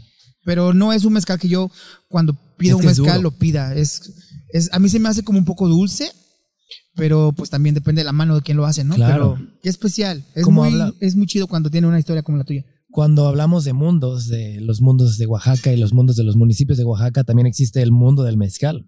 ¿Cuál dices, o sea, cuál es tu planta favorita para tomar? Tobasiche. Tobasiche, que ese toma 15 años, ¿no? En, no 12 a eh, 15 años dependiendo de la región. Y es chiquita la plantita. es como muy delgadita, así como tú, y alta. Entonces, cuando le quitan las hojas, queda como un palito, así como tú, lleno de juguito, así como tú. Güey, creo que estoy casi seguro que mi hermano en una verbena mezcalera, creo que es muy probable que fue donde te conocí. No, pues nos dejamos llevar por la fiesta y al día siguiente se despertó con un tatuaje de un tobasiche en su muñeca, Qué güey. chingón. Sí. Qué buena noche. Ni sabe quién se lo tatuó, pero pues despertó con, con un tobasiche en la muñeca. Saludcita, mi hermano. Qué chido. Qué Pues yo ya me lo acabé porque esto mira, me gustó. Ay, Acuérdate que siempre. ¿No cabecitos? sí, ¿Qué pero- becerros te armas tú? güey? No, tú dijiste, es que yo así, yo así beso. Acuérdate que siempre tienes que compartir también y agradecer. Me gusta esto, cuéntame esta idea. Siempre Antes o tienes- después, Antes, ¿ok? Es como cuando llegas a hacer un ritual o algo especial, una visita, siempre tienes, en, en las culturas asiáticas se quitan los zapatos, ¿no? A veces cuando entras a un templo te quitas el sombrero, es, es una parte de ser respetuosos con el mezcal, siempre tienes que compartir unas gotitas primero con la tierra, porque es regresarlo y gracias a ella que, que tenemos tantas cosas, ¿no? Cierto. A mí me encanta después de un mezcal darle un buen trago al agua porque Siempre. así te despiertas sin cruda. Según yo, Siempre, sí. Es muy importante que hablemos de eso. el mezcal no te puede dar cruda. ¿Mm? Si, si haces mezcal y agua, mezcal y agua. El Creo. buen mezcal. El buen mezcal. Porque no tiene azúcar. Digo, porque no. Porque sé no, por tiene qué. químicos, porque no está alterado con productos extraños. Pero pasa que lo mezclas mucho con una chelita. Pues mira, cuando empiezas a agarrar callito, la chelita no influye tanto, pero cuando empiezas a tomar mezcal y te echas un carajillo y luego te echas un whisky y luego un tequilita, ahí es cuando te, te castiga, ¿no? O sea, por eso te decía otra vez, trata el mezcal como quieras que te trate. Justo, Al buen mezcal sobre todo. Justo estas ojeras son de. De mal mezcal. Carajillos, eh, café con whisky y mezcal. Y me convertí en una persona que te tuve que preguntar, güey, ¿quién fui anoche? No, le, no le puse respeto y ahora ya lo tomo con respeto. ¿Qué Pues sigue, sí. mi hermanito? ¿Cuál va a ser tu decisión número uno que vamos a tomar el día de hoy? Va a ser el número dos. Bueno, ahora, este no puede faltar Wow. en ningún bar de ningún oaxaqueño y obviamente de la gente que le gusta el mezcal. Eh, Incito es un lugar del maestro Ulises Torrentera. Ulises Torrentera es una persona muy importante para Oaxaca y para el mundo del mezcal. Es la primera persona que se atrevió a escribir sobre mezcal mexicano, ¿no? Mucha gente extranjera que ha escrito cosas ¿Cómo mezcal del mexicano? mezcal. Que, que- que es, ah, que sea mexicano, pues, la persona, que es una Ah, persona de México. Eh, el maestro Ulises Torrentera en su primer libro escribió al final, en vez de escribir un vocabulario, escribió un mezcabulario. Entonces, él, a él le debemos muchos de los términos que se usan ahora para el mezcal, ¿no? Y que lo usan para fines comerciales y todo. Pero bueno, a él no le importa. A él lo- solo le importa tener una buena colección de mezcales en su lugar y siempre tratar bien a los productores y, y generar una buena cultura del mezcal. Entonces, am, hay una planta que sigue en la misma familia del tobasiche, que se llama madre cuiche, y que a mí me gusta mucho también por estos mismos ah, tonos terrosos y, y- y con Claro. sabor a tierra mojada. y Entonces, también es una, una. Es muy limitada. es muy limitada. Tenemos que aprender a ser responsables, consumidores responsables. Y a mí lo que el maestro Ulises me enseñó fue a leer etiquetas y, y preguntar. Entonces, es una parte muy ese. importante. Mira, esta es una botella, por ejemplo, esa es la botella número 24 de solamente 100 botellas. Y aquí tiene el, el nombre del maestro productor que se llama Francisco, es de Miahuatlán. El maguey es de la familia de los Karwinskis, es un madrecuiche. Y la fermentación es de madera y la destilación fue en cobre, hecha en el 2019 las marcas comerciales no tienen esa información porque no les interesa, ¿sabes? Eh, entonces tenemos que ser consumidores responsables y preguntar quién está haciendo nuestro mezcal. Cuando te comes algo de que vas a poner en tu cuerpo, a ti te gusta saber quién lo hace y te, te lo tomas, te lo comes más rico cuando sabes quién lo hizo, ¿no? ¿Sabes qué me encanta de ti? Que, o sea, que proteges y cuidas esas cosas. Porque me ha pasado que subo una historia en Instagram que me estoy echando un mezcal y me regañas por tomar ese mezcal, güey. Sí, sí, ya lo hemos hecho y pero creo que sí ha valido la pena, aunque me mandas a la fregada No, siempre. por supuesto. Siempre, siempre aprendo de ti, siempre te escucho, ¿sí o no?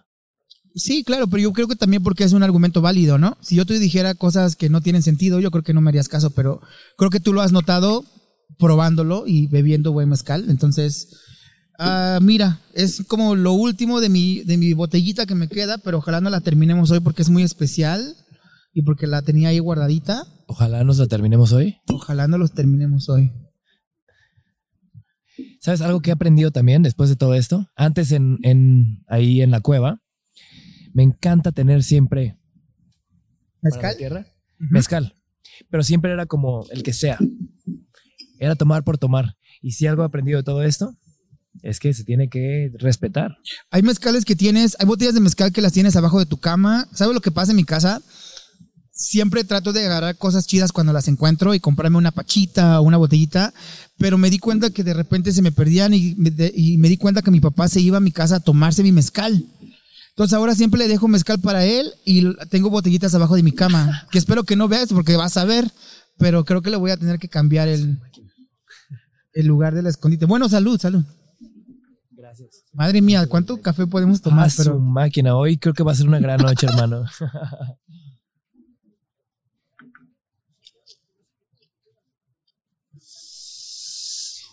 Fresco. Wow. es delicioso. Es delicioso. Mi madre cuche del maestro Ulises. A ver, así como me dijiste que alguien que no conozca Oaxaca tiene que comenzar un mercado, alguien que quiera saber de mezcal, pero no pueda venir, ¿cómo puede comenzar en este bello arte? Újule, pues el que no pueda venir está difícil. Primeramente, mm, informarse. Hay muchos documentales, hay muchos ah, archivos en el internet que puedes leer e informarte. Y de ahí, una vez que empieces a conocer sobre plantas, sobre procesos, sobre pueblos mezcaleros, no solamente en Oaxaca, sino en México, ya puedes empezar como a ir a lugares donde puedas probar. Y una vez que empieces a probar, es esto, es, es como tener la, la mayor información que puedas de, del mezcal que te estás bebiendo, ¿no? De, de toda la historia. ¿Y si alguien puede venir? Y si ¿Que alguien puede venir, en Matatlán?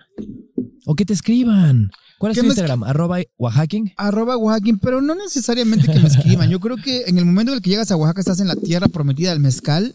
Entonces, si haces un buen trabajo de investigación, vas a poder llegar a muchos lugares muy bonitos y muy buenos de mezcal. Pero definitivamente, si te gusta el mezcal, yo creo que tienes que ir a, a- a algún pueblo, a alguna fa- con alguna familia que lo haga, ser parte del proceso, ver el proceso y beberlo ahí y también consumirlo ahí, comprar ahí, ¿sabes? En el momento en el que tú te das cuenta que para que esto se llevara a cabo, para que tú pudieras tener esta, este, este tanto de mezcal en tus manos, pasaron tres semanas, que estuvieron envueltas seis personas, que tardaron años para la planta para estar lista, lo aprendes a apreciar. Entonces, tienes que ir a un palenque, cualquiera que sea. Este, o sea, estás describiendo perfectamente mi historia, porque la primera vez que vine, pues me costaba mucho trabajo el mezcal. Hay mucha gente que dice, no, me quema y sabe como a humo. Ahumado. Y no, prefiero, no sé, cualquier otra cosa. Pero una vez que ves y conoces todo lo que tiene que pasar y el tiempo, y hay hasta ciertas familias que al papá le toca sembrar, el papá fallece y el hijo le toca cultivar. Eso que tú hiciste con los tobalás pasa mucho. Yo conozco a un maestro mezcalero que se llama Armando Hernández en Matatlán y yo lo conocí cuando era soltero y tenía una casita chiquita con su hermano Álvaro y empezaron y tuvieron la fortuna de encontrar a, a alguien que, que pudo invertir en su, en su negocio y hacerlo mucho, mu- mucho, muy grande. Ahorita si yo manejara y no los conociera y pasara por ese lugar no me pararía porque pensaría que es algo industrial Enorme, crecieron enorme, muchísimo. pero sí los conozco y ahora ya tienen familia, están casados, tienen hijos y Armando cuando nació su hija sembró maguey y destiló mezcal. Entonces, cuando su hija cumpla 15 años va a poder cosechar sus sus magueyes que sembró cuando nació y los va a repartir en la fiesta de 15 años y cuando se case va a guardar un poco y se los van a beber y cuando se muera va a beber un poco de eso. Es toda una historia que los acompaña toda Es la vida. Mucho más allá de estar tomando alcohol, estás tomando tiempo y vida y sangre y familias y padre, hijo y madre, hija. es No una vuelve a la familia, ¿no? Por supuesto. Regresamos. Me encanta porque cuando me tocó ir la primera vez a, a Matatlán, que fue con mis amigos de Gracias a Dios, es de que la mamá del maestro mezcalero nos prepara la comida, la hija está apoyando al maestro. O sea, verdaderamente el tema de la familia es algo muy presente en Oaxaca. Sí. Muy y siento que es algo que, pues a ti y a mí nos tocó vivir en LA. Ujú. Cumples 18 años, lárgate de la casa, te toca hacer tu vida por ti mismo. Y aquí es como, pasaste 10 años afuera donde se cumplen los sueños, y digo sueños entre comillas, regrésate con la familia, porque los sueños en México están con la familia. Claro. La familia son parte de tus sueños. O sea, imagínate, o sea, para, para el mejor ejemplo es Jorge, ¿no? Jorge León. O sea, tiene a toda la familia trabajando. Toda la familia es parte de Alfonsina. Toda la familia tiene que ver con que a ti te llegue tu plato de mole tan famoso a tu mesa. Toda la familia. Chido, ¿no? Es el Increíble. sueño máximo. Porque además trabajó en uno de los restaurantes más importantes en Nueva York. En o sea, donde mucha gente, mucho, quizás gran parte de los mexicanos creerían que a ella la armaste, a ella quédate, no te muevas de ahí. Y dijo, Nel, me voy a regresar con mi familia y la voy a romper con mi familia. Mm. Hablaba mucho del origen, de, y vuelvo a la tierra, volvemos a la tierra. Em, cómo a veces crecimos con este término, el malinchismo, ¿no? El, no, yo soy más español que mexicano. No, no, no, no, no, no, no, eres más mexicano que nada.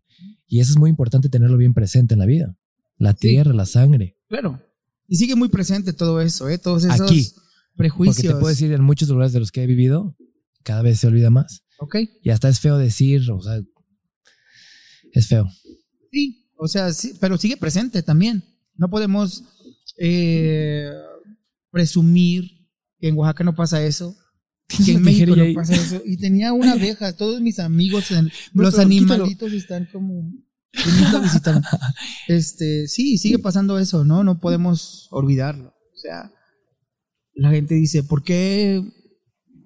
¿Por qué? ¿Por qué te crees mucho? ¿Por qué comes en restaurantes y por qué te imitan la comida? Y la gente no sabe que yo sí sé cocinar, que viví 10 años en Estados Unidos trabajando en la cocina y, y durmiendo tres horas y durmiendo en el piso de una, de una cocina en un departamento porque no tenía el dinero o no quería gastar el dinero en pagar la renta de un cuarto porque me costaba más caro y estaba tres horas en el departamento, ¿no? Pues hay gente que la... Hay, hay cosas de, de- de nuestras historias que la gente no conoce, pero... Claro. No mames, ahora sí la tienes en, en la chamarra, güey. Pero no me da y en la miedo. mañana escuchamos una historia de tijerillas. ¡oh! Porque dicen que en Oaxaca nos comemos todo. Cómetelo. ¿Y qué más, mi hermanito? A ver, se, se me fue el hilo. me sacó de onda. Es que en la mañana escuchamos la historia de, ¿De una tijería? sí, de una tijerilla en el oído. Ah, claro, pero cuando estás durmiendo ¿No estabas durmiendo? o cuando estás muy borracho. Sí, claro. ¿Has oído esa historia de que en tu vida, en tu tiempo de vida, te comes, te tragas 10 arañas inconscientemente? Pero arañas. ¿Has escuchado la historia de la tijerilla que se mete en el oído y que únicamente la, puedes sacar con otra tijerilla? Sí, y que sale vivo. Y que salen vivas las dos. Cierto. Con familia y Pues el día de hoy y pastel de cumpleaños. que para sacarte una tijerilla del oído, por si alguien se le ofrece o alguien ocupa, hay que echar agua caliente en el oído y solita sale. O alcohol. O mezcal. Porque para todo mal, mezcal. Mezcal, y para toda tijerilla también. Yo ya me lo acabé. Mi hermanito, se nos están acabando. No, apenas vamos en el Yo creo tercero. que este episodio debería ser como mezcal con aroma a café. Mezcal. mezcal con excusas de café. ¿Qué digo? Hablando del café, también el tema del café, o sea, lo poco que he conocido que te digo, o sea, ¿cómo, cómo se llama Cafetitlán? San Pedro Cafetitlán se llama mi Qué pueblo. locura. Lo poco que sé, que tengo que aprender mucho más de Café Blasón es que también es algo que se crece de familia en familia. Y se hereda y se pasa y se crece y familia y familia y familia. Sí, O sea, yo creo que ese es el secreto de Oaxaca, la familia. yo también creo que es el secreto. Pero ni siquiera es secreto porque... Pero nadie está hablando de eso. exactamente. Tienes que venir a, a- a investigarlo y descubrirlo por ti mismo. Exactamente. Nadie está hablando de la familia, nadie se, nadie se, se toma el tiempo de, de contar esas historias, ¿no? Gracias por hacerlo.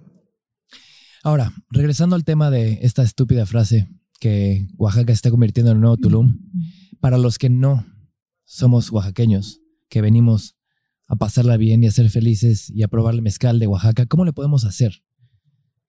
Para no ser parte de algo comercial, de no hacerlo comercial, de hacerlo bien. Yo creo que afortunadamente, ah, gracias a las redes sociales, hemos tenido turismo más responsable también. Ah, yo me acuerdo que cuando empecé a hacer Oaxaquín, había gente que llegaba con su Lonely Planet, con su guía, ¿no? Con su Moon Guide. Y se Me traían... encanta porque todavía tienes los términos muy, muy, muy del gabacho. Moonlight. ¿Sabes? Alguien me dijo un día, ya, ya sé que viviste en Los Ángeles porque dices cool. SoundCloud. Porque dices cool. Pero hey, no, estuve en Los Ángeles y estoy muy orgulloso de estar en Los Ángeles. Este, yo creo que hay turismo más responsable, la gente ya está más informada, la gente ya, ya no se cree la foto perfecta de Santo Domingo con un sol falso detrás y el plato de mole perfecto con la copa de vino, ya no se lo creen, ¿sabes? Este, creo que hay turismo más responsable y pues investigando. O sea, tenemos un montón de herramientas en el mundo para poder tener una buena experiencia. Entonces, me encanta que la gente me diga, quiero ir a este lugar. Y por eso yo en mi cuenta de Instagram tengo 13 mil fotos que son de Oaxaca, todas, la mayoría, ¿no? Porque también he viajado un poquito en México. Entonces yo a la gente les digo, ve por la galería, lo que te llame la atención, mándamelo, yo te puedo llevar a donde tomé esa foto y vas a ver que en la foto va a estar igual.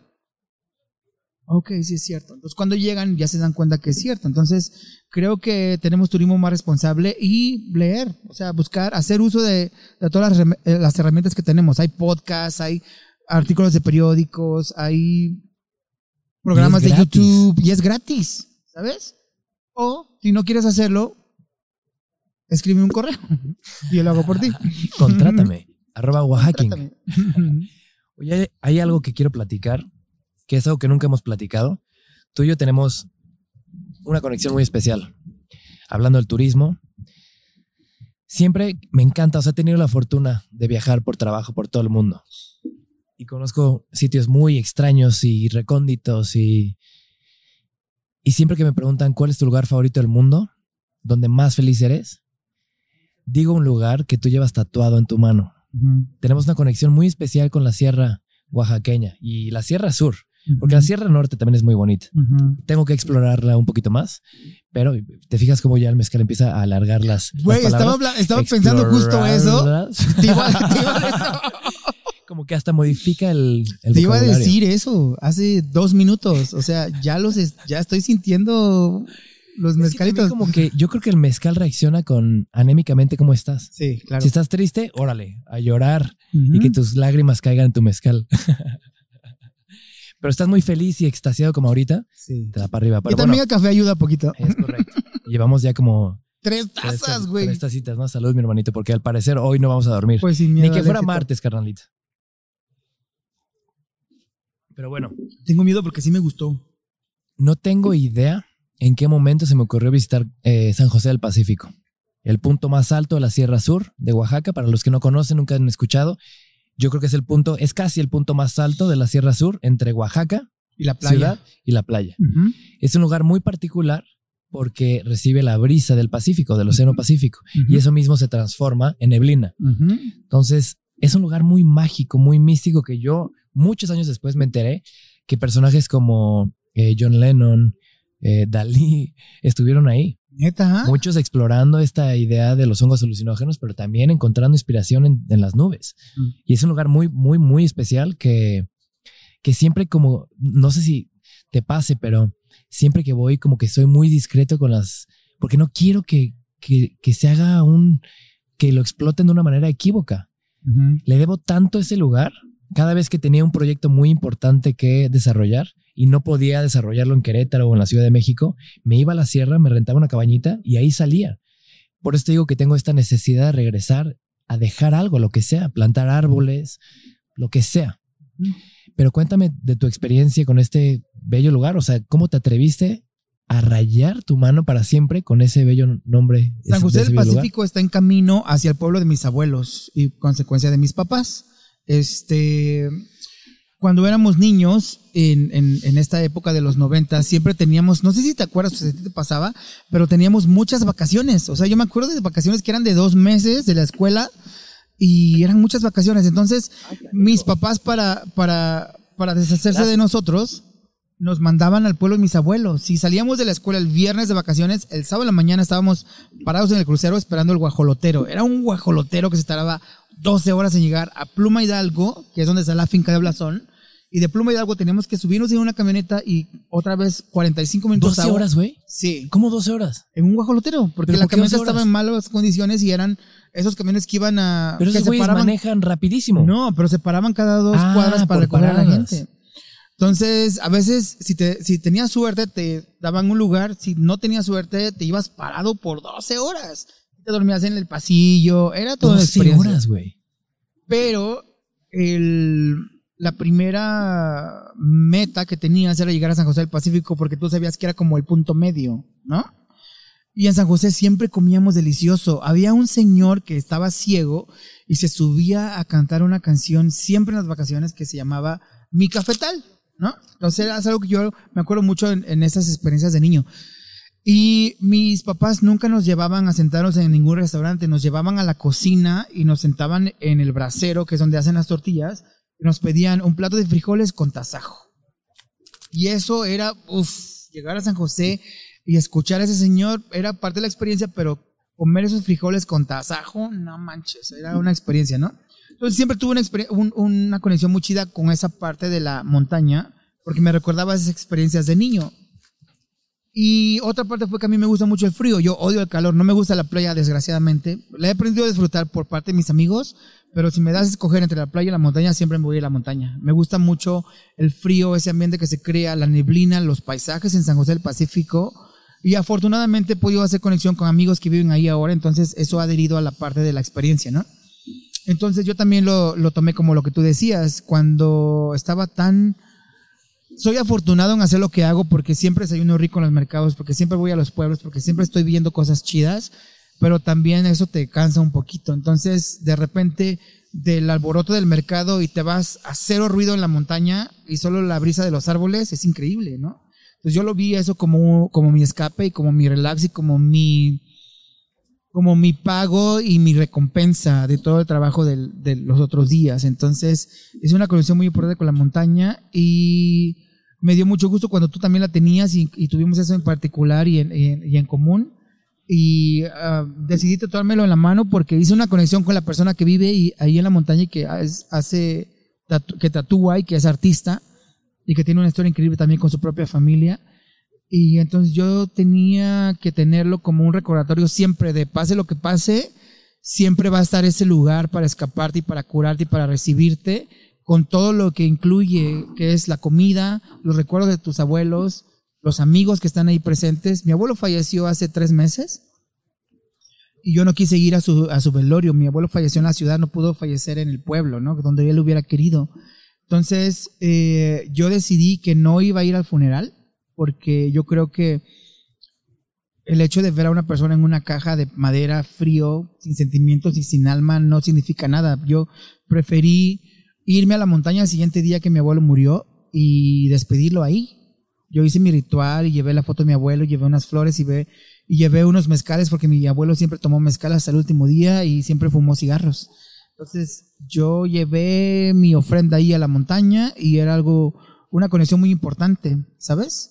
Entonces, eh, pues es eso, es, es la montaña te lo da todo, ¿no? Entonces también experimentando con los hongos mágicos, ¿no? Es una parte importante que no podemos dejar afuera y que, de la que tenemos que hablar, porque la gente lo ve como una cuestión turística o hipster o Tulum, como lo decías. Y sí hay gente que lo hace así, pero también hay mucha gente que lo hace responsablemente como debe de ser. Y, y, y este año yo tuve la fortuna de hacer un par de viajes allá y eso me conectó aún mucho más, me dio muchas respuestas, me dio mucha, mucha alegría también y mucha paz, ¿no? Entonces esa Medicina, es mi conexión. dicen allá arriba, ¿no? Es medicina, es, son los abuelitos, ¿no? O los niños. Algunos le dicen abuelitos porque te aconsejan y algunos les dicen niños mágicos, ¿no? Entonces es ¿Por como qué? tú Porque lo, juguetean.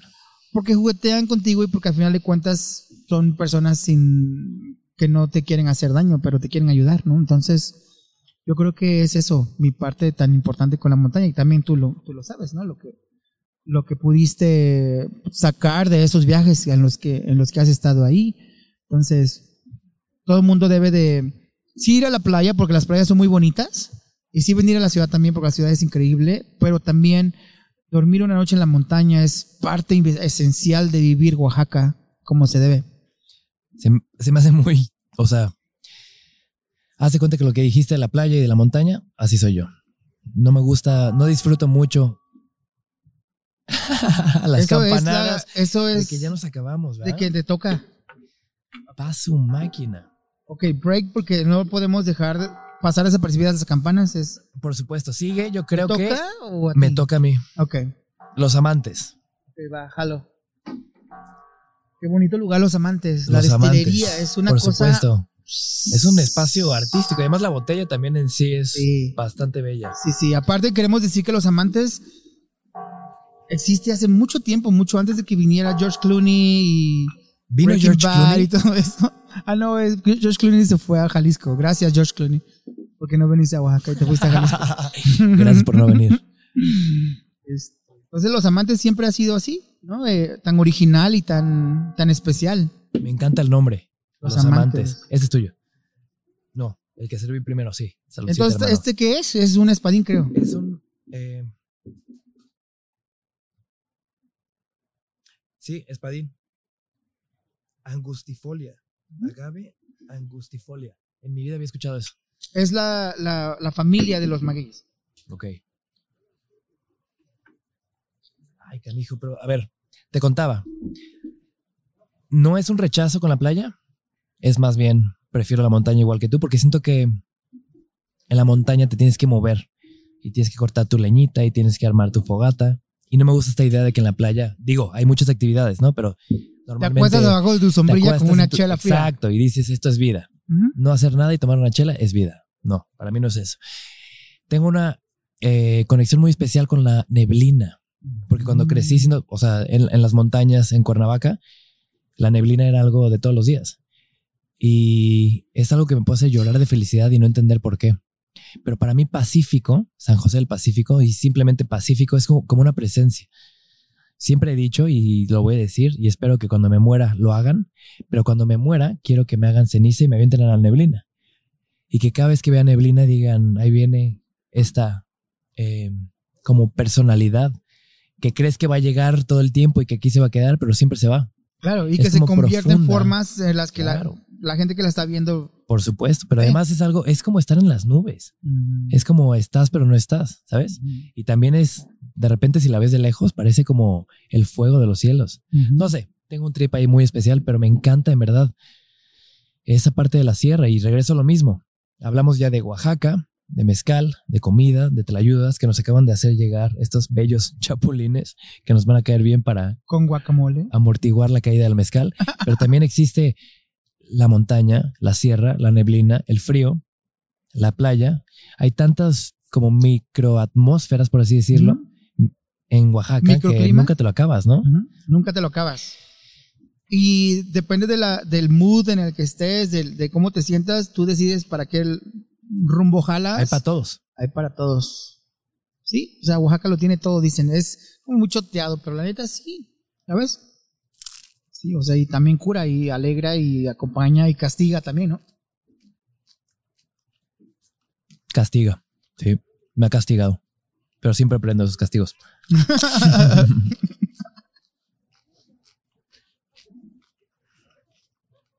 ¿Y la playa?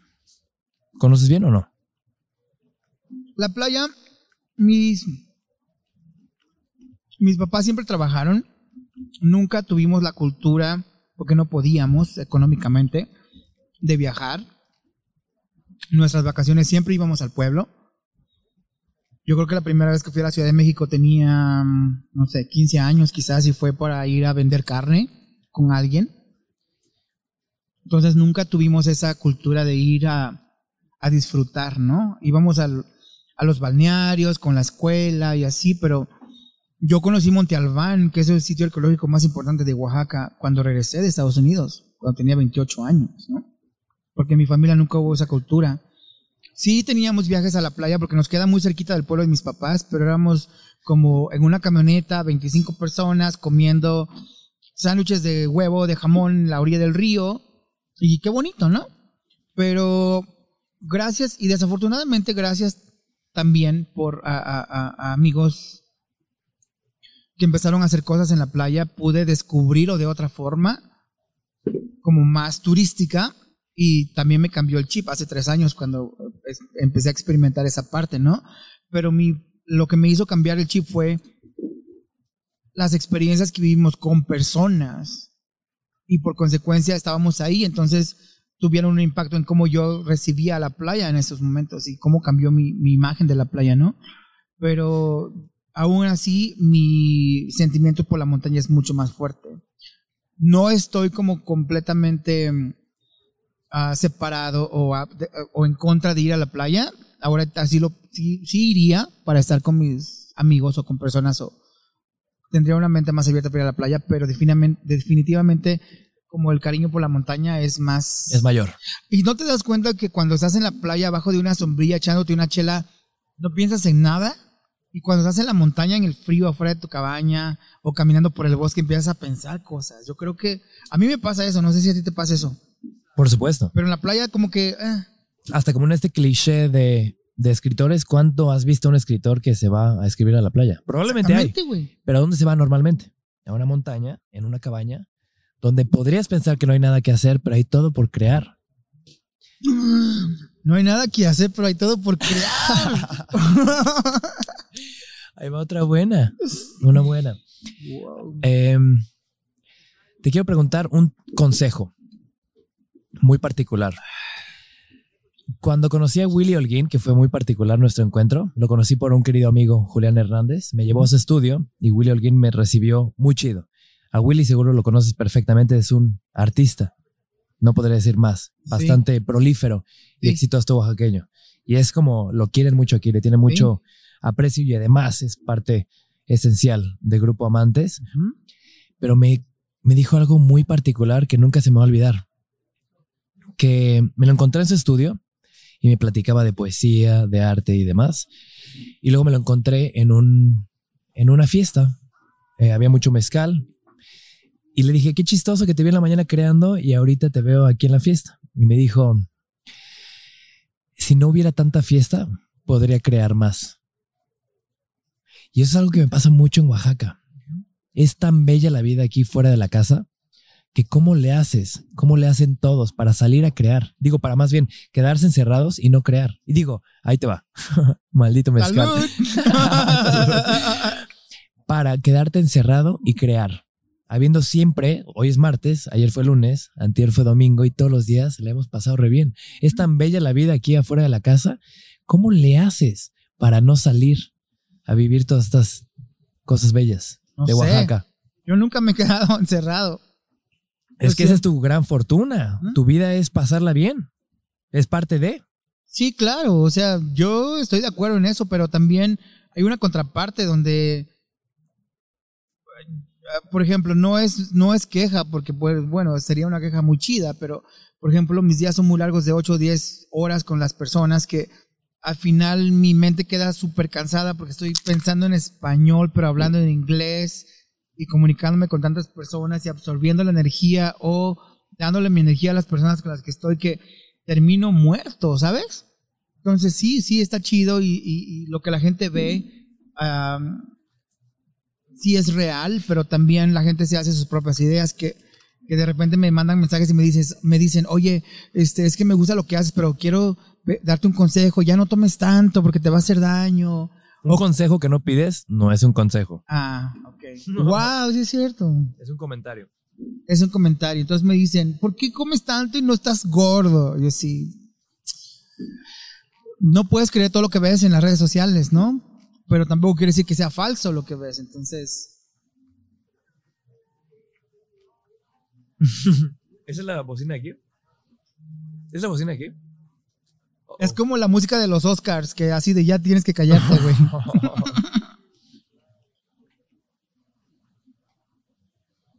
¿Todo bien?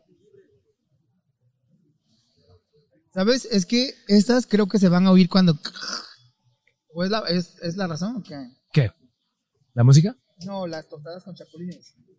Sí. Cuéntame de los chapulines. Y aquí comen muchos insectos y cosas así Los que chapulines es como. Los chapulines es algo tan. cliché, yo creo. Yo le digo a mis clientes: en mi casa nunca hay chapulines. Como parte de mi despensa, en mi casa nunca hay chapulines. Sí, son parte de nuestra dieta, pero no los comemos todo el tiempo. Me y- dijiste hace poquito, ¿no y te acuerdas tampoco te, cre- te comiste? sientas mal si viniste a Oaxaca y no comiste chapulines. No, o sea, o dicen, ay, si comes chapulines nunca te vas a ir de Oaxaca. Entonces, son como clichés. No hay... Una vez tuve una clienta que, que me dijo, ¿a cuándo vamos a ir a ver a los indígenas? Y era una mujer de California y yo me reí porque pensé que estaba bromeando, hasta que me di cuenta que no estaba bromeando. Yo le dije, pues, no te entiendo. O sea, yo soy indígena, pero si te refieres a guarache, sombrero, bigote, calzón de manta, ah, pues no, pues ya no hay indígenas. Bueno, sí hay indígenas, pero no como ese estereotipo que tú tienes, ¿no? Entonces lo mismo con los chapulines, creo. Sí es parte de nuestra dieta, pero no nos los comemos todo el tiempo. Es- yo creo que si te haces una encuesta con los oaxaqueños que conoces, así de cuándo fue la última vez que comiste chapulines, va a ser como muy diverso. ¿Cuándo fue la última vez que comiste chapulines en tu casa? En mi casa, uff, ni siquiera me acuerdo. Yo creo que ni has comido chapulines ahí, ¿no? Yo creo que no. Es un cliché, Es un cliché. pero es muy rico ese cliché. Es muy rico como esto de guacamole con chapulines, ¿no? Mm. O sea, Es Mm. como, sí, como guacamole y pico de gallo. Claro, totalmente.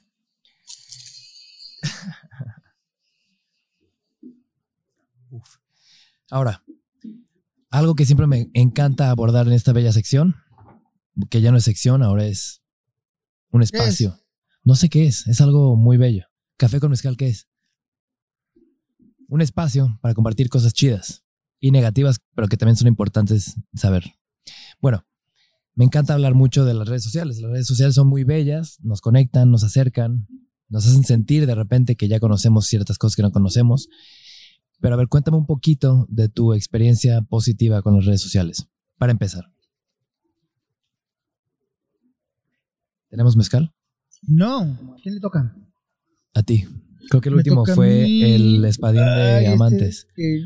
Estos son los chidos. Porque para los que pueden ver, es una botella de plástico. Para los que no pueden ver, es literalmente una botella de agua del Oxxo normal. que Pero pues estos es- son los chidos. estos son los chidos porque no tienen todo El proceso. toda la comercialización a la que mucha gente está acostumbrada, ¿no? Entonces tiene ahí una marquita nada más para que no te la eches así de full cuando piensas que es agua. este, pero es de un... en mayúsculas, esto no es agua. Esto no es agua. Hashtag, esto no es agua. es un madrecuiche de SMI García, que es un chavo increíble que trabaja con su abuelito y tienen esa conexión de nieto y abuelo. Y el abuelito ya no puede trabajar ahora, pero le dice a SMI qué hacer y SMI lo hace y lo hace bien. Y yo creo que él va a seguir por muchas más generaciones. Entonces, Wow. cada vez que regreso de la montaña, Ah, es de la sierra este. SMI vive en un pueblo que se llama Miahuatlán. Ah, por supuesto, ahí nomasito. Tienes que pasar a, a fuerzas para ir a la montaña de regreso. Entonces, cada vez que yo voy a, a- a la montaña y de regreso, siempre trato de pararme y visitar a CMI. Y siempre tiene cosas bien, espe- bien especiales. Entonces, siempre en mi casa tengo ah, mezcalito de CMI. Este todavía está en botellita de plástico porque lo traje la semana pasada. Sin pretensión. Sin pretensión. Con pura buena Este, onda. Me encanta cuando mis amigos de Gracias Mezcal estaban buscando maestro mezcalero y demás. Regresaban a Querétaro con sus garrafas de gasolina, literalmente. Y decías, órale, ¿me vas a dar gasolina o de qué se trata esto? O le vas a poner mezcal al coche cuando se te acabe. Pues este es un madrecuiche de CMI, mismos sabores, terrosos, tierrita mojada, pero muy especial, hecho por CMI y su Espera abuelito. primero a la tierra. ¿Qué tanto nos ha dado? Tanto Nos sigue, nos sigue dando. Y nos va a dar, porque ahí vamos a terminar, hermanito. Es cierto. ¿Sabes qué fue muy loco? Hace, hace como dos meses estaba en San José del Pacífico y estaba acostado en la tierra eh, en un viaje de hongos. Y de repente, en, en- en- en un momento, empecé a sentir como que tenía la necesidad de acostarme boca abajo. Cuando me acosté boca abajo, empecé a sentir como si la tierra me absorbiera y como si estuvieras, como cuando te recargas en alguien y empiezas a, a- a levantarte como respira, ¿sabes? Entonces yo eh, empezaba como a levantarme con... no, eh, van a pensar que estoy borracho, y sí estoy borracho, pero también sé esto sí me pasó. Este, empiezas como a respirar con la tierra. Y entonces, en ese momento yo pensé en estas cuestiones de los, de los velorios, cuando la gente los viste muy bonitos y todo, muy elegantes, y los entierran boca arriba. Entonces yo decía, si te entierran boca arriba, vas como sumiéndote como cuando dices ese sueño de la cama, que- Cama loca. del infinito, ¿no? Del infinito. No, esa es una borrachera. Como de que te caes al infinito, ¿sabes? Ajá. Pero yo creo que eso, esa sensación te da miedo. Pero boca abajo es como estás volviéndote parte de la Es que, tierra. o sea, si, te, si eres boca arriba, le estás dando la espalda a la tierra. Mm. Y eso está Yo feo. entendí eso súper cabrón esa vez. Y Ahora me está haciendo pensar si cuando me muera quiero ser que me planten en un maguey y que mis amigos me tomen o hacerme no, qué neblina. lo- no, no hagas eso, qué raro. Yo no bebería ese mezcal. No, qué es broma, raro. broma. Sí, eres una neblina. Regresando al mismo tema, estamos en época esta semana. Digo, la semana pa- no, hace unos días te fuiste a la, a la sierra, te fuiste a San José del Pacífico para desconectarte, porque esta es la semana más movida de, de tu vida. O sea, literalmente este año vas a trabajar en tours que te agendaron hace más de dos años. ¿Es correcto? Sí, muchos cancelaron y yo también decidí ya no hacerlo. Tengo otra gente que lo está haciendo, pero es la temporada más ocupada, es la temporada más estresante también. Y sobre todo ahora con la crisis y con la pandemia, ¿no? Entonces tienes que ser más cuidadoso y eso genera también un poco de, de estrés. Entonces yo decidí irme hace unos días a la montaña por dos días increíbles. ¿Y estás Ah. listo ahora sí para darle? Sí. Bien. Eh, Creo que van a estar esos días en la montaña después. Vamos, Es- ¿no? Sí, vamos, vamos. vamos. Pero bueno, a lo que iba con todo esto es que me ha tocado vivir Día de Muertos en Oaxaca y verdaderamente es algo muy particular. Es algo que, ¿qué significan esas campanadas? ¿Ya pasó otra No hora? tengo idea. Porque además, No sé, no sé qué significan. En algunos pueblos es que hay un muerto, en otros pueblos es que hay junta comunitaria. Aquí puede significar que son las 8 de la es hora noche, de no sé. tomar no mezcal. sé. No es misa porque la iglesia está cerrada, entonces no tengo idea qué signifiquen. O que está- te están dando la bienvenida, no sé. Puede ser. Pero bueno, regresando a lo mismo, el tema de muertos, que es algo que quiero abordar contigo mucho, es que, y se lo platicé a Lila y me encanta porque los muertos y toda esta época, o sea, el invierno es azul, ¿sabes? Y es menos luz y es todo oscuro, pero en Oaxaca los muertos tienen mucha luz, güey. En Oaxaca hay fuego y hay cempasúchil y es amarillo y es naranja y es sol y se festeja de día y también de noche. Mm. Es como esta idea de que los muertos no se van, los muertos se quedan. Y solo se van cuando los olvidas. Ujú. Es como la historia de Coco. Ah, canijo. Es correcto. Mira, nosotros conocemos el taller de Jacobo y María Ángeles, hablando de eso, y la gente puede decir y puede estar enojada y decir, ay, Disney se apropió, no sé qué, pero no mucha gente sabe todo lo que estos personajes le invirtieron en tiempo, en investigación. Yo le digo a mis clientes, nunca te das cuenta de todo lo que está pasando en Coco si no eres oaxaqueño y no lo has vivido o si no vives en Morelia. Pero hay muchos elementos en la película que sí son de Oaxaca y que sí son parte de nuestra tradición, que la gente pasa por desapercibidos. Los elementos en el altar, los textiles en, la, en, en las mujeres que están dentro de la película, pequeños detalles, ¿no? Entonces, Me enseñaste que la mamá, bueno, Coco, está inspirada en no, la abuelita. la abuelita. La abuelita de la película está inspirada en una mujer increíble que se llama tía Estela y es la que se encarga de hacer la comida para 200 personas en la Escuela de Arte de Jacobo y María Ángeles en San Martín Tilcajete. Y camina igual que la abuelita de Coco y tiene Está la igualita. igualita. Ayer que la vi dije, ah, y tiene el mismo carácter. ¿A poco? Sí, Estela es, tiene un carácter fuerte, que si no le caes bien, te manda a volar. Eh, entonces, no es apropiación cultural, es increíble que la gente lo haya podido ver y que a través de Disney se haya podido proyectar esa tradición de Día de Muertos como se vive en algunos lugares en México, como es Morelia, ah, en Páscuaro o, mm, o en Oaxaca, ¿no?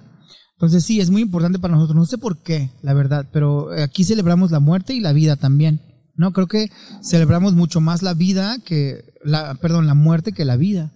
Porque a lo mejor a alguien se le pasa tu día de tu cumpleaños, pero a la persona que no has visto mucho tiempo llega a tu funeral y se toma unos mezcales y baila y Y te recuerdan, te, y reviven. recuerda y te revive y te trae flores, ¿no? Qué Y locura. comida y mezcal y lo que tú quieras. Entonces es muy especial el Día de Muertos para nosotros. Una vez vi un, no sé si fue un tweet o algo, de un comediante mexicano que decía que es bastante cagado que en tu eh, altar te traigan todas las cosas que quizás te mandaron a- al altar. no sé si me entiendes. No. O sea, igual y, o sea, te moriste de cáncer y te traen cigarritos. Pero pues digo, al final no vamos a vivir para siempre. Y, al final no vives de las eso. enfermedades, vives de lo que te gustó y lo que, lo que te disfrutaste en vida, ¿no? Cierto. Como puede ser un cigarro. O Algo más. Pa' su mecha, tantos mezcales. ¿Cuántos quedando. llevamos? Llevamos como. Yo puedo seguirme aquí, ¿eh? Ocho. Vamos a ver cuál sigue te y toca. nos vamos despidiendo. Te toca. Ok, vamos por ese arroqueño. Igual, nuevamente, mis amigos de Gracias Mezcal. Este me encanta porque me trae buenos recuerdos y buenas borracheras, para serte honesto, con el maestro mezcalero Sí, y en las verbenas. en las verbenas. Pero también me encanta que, no sé, o sea, si vas a un palenque en Matatlán, o sea, el maestro mezcalero desayuna, come y cena mezcal. Y no solo en Matatlán, en todos los pueblos que hacen mezcal. Así es. Por todas partes es mezcal, ¿va? ¿Mm? Y cada vez sacan más, y- o sea, de repente que el Sierra Negra y que el Coyote y que el no sé qué. Ay, canijo. Es un sello antiborrachos.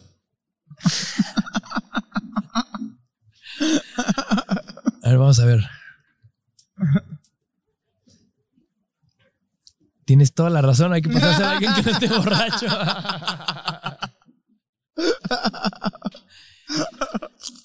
A ver, ¿y este qué es? Este tiene que ser el último, el que sigue, ¿no? Mm. Y último. Porque si no, aquí vamos a terminar dormidos. Pero va el penúltimo. Cierto. Bueno, este me encanta porque me ha tocado compartirlo con mis amigos de Gracias Mezcal, comenzando por el maestro mezcalero.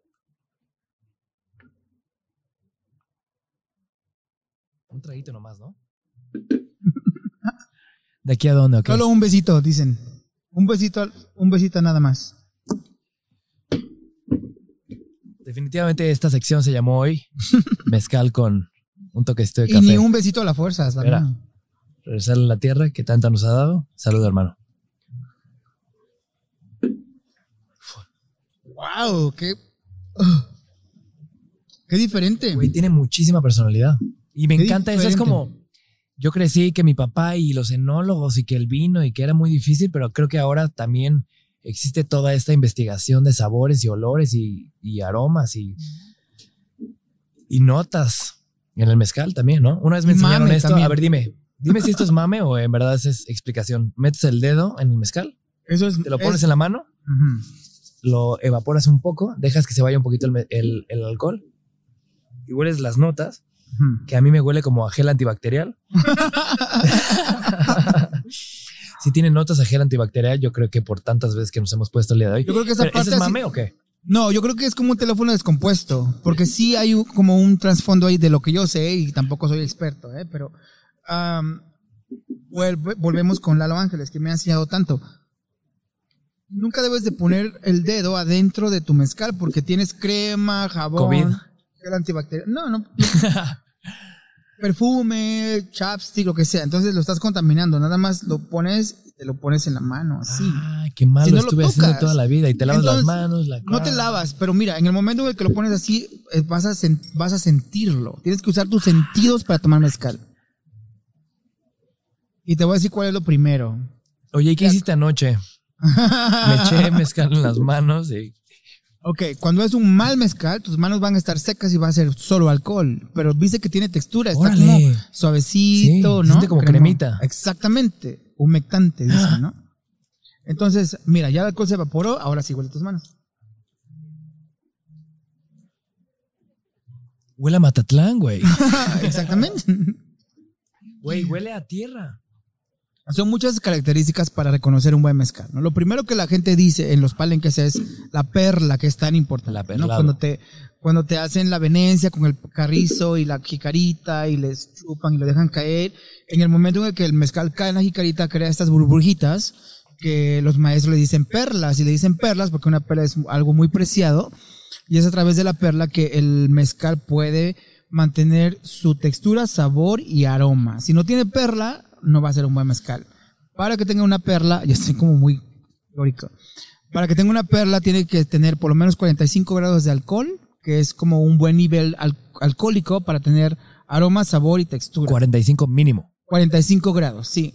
Cuando bebes un mezcal de menos de 40 grados es como, mm, ok, suavecito, pero realmente no es, no es mezcal porque no, no tiene tanto sabor, ni tanto aroma, ni tanto cuerpo. Entonces, lo que puedes hacer para reconocer en un bar, cuando estás, eh, primero es, no va a estar el maestro mezcalero haciéndote la venencia ni nada, pero puedes pedir la botella y lo agitas y ahí puedes ver la pelita, ¿no?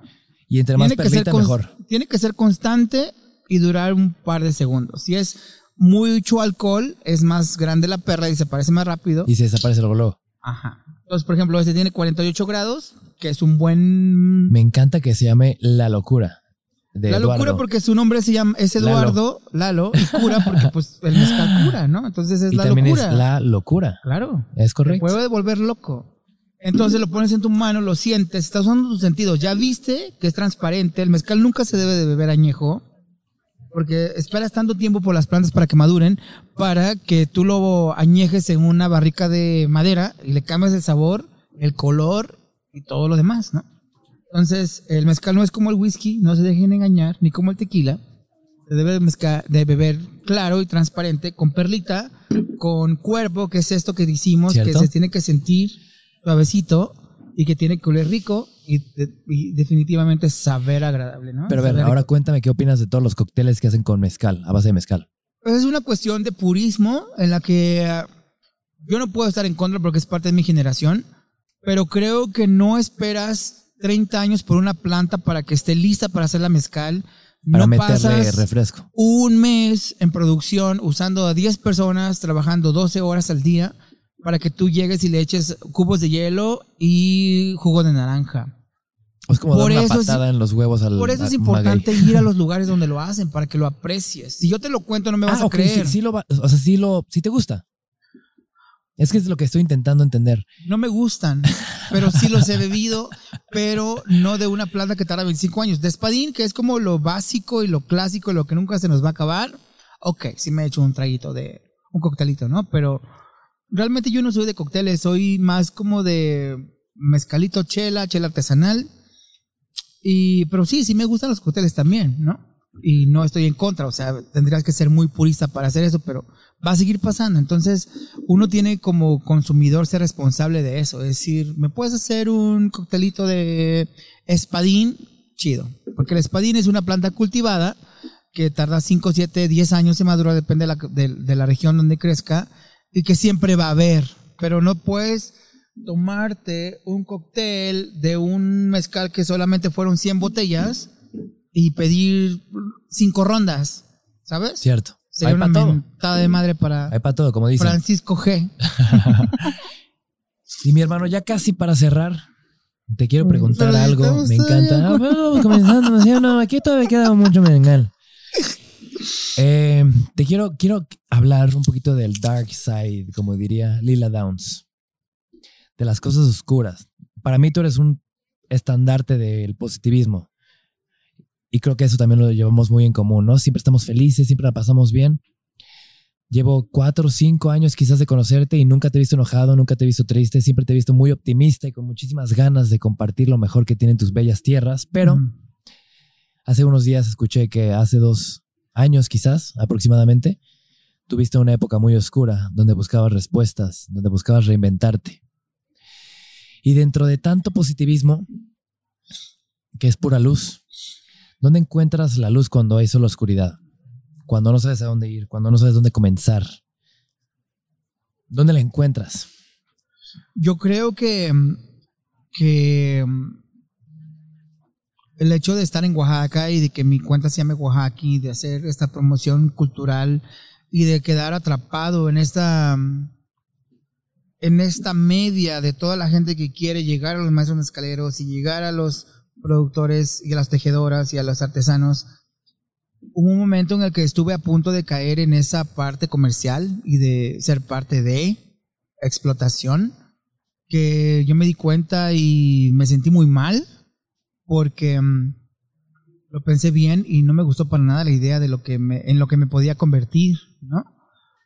Entonces yo estuve a punto como de volver a hacer otra cosa, de olvidarme de, de, de Oaxaquín, pero yo creo que el amor y el cariño que les he tenido a esas gentes que visitamos en nuestros tours eh, fue como lo, lo, lo, lo que me rescató, o sea, fueron esos mensajes. Si yo te enseñara los mensajes que Frida me escribe, de repente así random, y donde me agradece y donde me da mis bendiciones y donde toda- todo ese cariño de la gente fue lo que me rescató realmente, ¿no? Entonces creo que todos estamos expuestos a eso, ¿sabes? Tú también.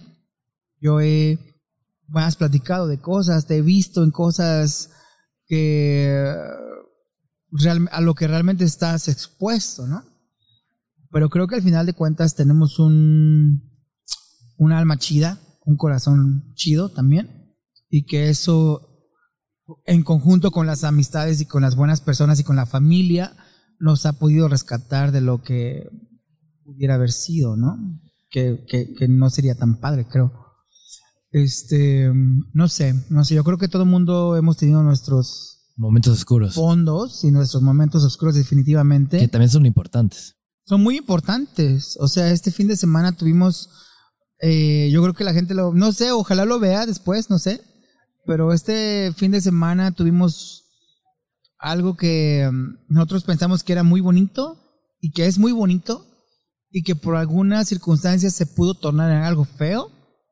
Pero si lo rescatamos a tiempo y... Pero, de- pero hablamos de Día de Muertos. No, hablamos de nuestros días aquí Ay, ay, ay. y de lo que compartimos y lo que tú me das y yo te doy y lo que yo he compartido contigo y lo que tú has compartido conmigo. Entonces uno trae la energía positiva y en algún momento se torna negativa y puede ser muy fea, pero si la rescatamos porque al final de cuentas adentro hay amor, puede seguir siendo positiva y puede hacer un impacto. Pero creo que a mí lo que pasó hace un par de días me sirvió mucho, no solo por por entender lo que pasó y la situación, pero también para entender de que no, de que tienes que ser muy responsable de las cosas en las que quieres involucrar a la gente que tú quieres por una cuestión chida, pero que la gente no lo reciba así y se convierta en algo malo y, peligroso para terminar con algo tan bonito que tienes, creo que es muy importante. Entonces creo que hay un hilo muy delgadito en esa parte de, de querer compartir y de querer hacer más grande la familia y de querer hacer algo bueno, porque si algo falla en esa conexión, se puede ir todo a la fregada. Entonces, afortunadamente en nuestro caso, déjame decirte que todo está bien, pero pudo haber estado mal. Y a mí no me hubiera gustado, y a ti tampoco te hubiera gustado, y nos hubiera causado un conflicto muy, muy, muy importante, creo. Pero a final de cuentas está el amor ahí, y eso fue lo que rescató todo, ¿no? Por supuesto. Saludcita, mi hermano. Porque creo que ya nos tocó ahora sí pasar por todos los mezcales que hay. Pues falta uno. No, falta este, cabrón. Este fue del último. Ok, con ese cerramos, mi hermanito. Platícame de esta locura. Déjame enseñarlo a, a cámara. No sé, digo, difícil para nuestros amigos que solo nos escuchan, pero esto es un foco. Es literalmente un foco. Vamos a tomar mezcal de un foco. Ese es un, esa es una botellita que una amiga me regaló en mi cumpleaños algún día. Y hay una planta, Wow. hay una planta que es muy escasa que se llama marteño y es un mezcal que se produce en noviembre. Y noviembre es el mes de mi cumpleaños. ¿Es escorpión? Entonces, soy escorpión del 19 de noviembre y este 19 cumplo 40 años y muy, estoy muy feliz de llegar a los 40. Entonces, una persona que quiero mucho hizo este mezcal, pero solamente hizo 3 litros. Entonces, yo quería comprar ese mezcal porque era muy especial y me dijo que no, ese mezcal no se vende, pero con mucho gusto me compartió un poquito y era esto. Entonces, yo lo guardé para tomármelo en la noche de mis 40 años. Pero, ¿Qué, güey? pero este pues es una parte importante esta conversación. No. Entonces, si nos los acabamos, nos los vamos a acabar y si no, está chido, pero este es como el, el inicio de mis festejos de 40 años que son muy importantes para mí. Por, su máquina, faltan todavía mundo. más de 19 días. y aparte, este sí nos los vamos Ay, a tomar. no. Lleno. Porque tienes que hacer que valga la pena, ¿no? A los momentos importantes en tu vida tienes que hacer que valgan la pena. Entonces, pues que valga la pena. hermanito. Y no quiero vivir otros 40 años, pero por lo menos otros 20 sí. Entonces, Saludcita. eh, estoy muy contento de compartirlo contigo y Qué honor, es como ojalá te verte guste. igual. Y por otros 20, 40 no 20.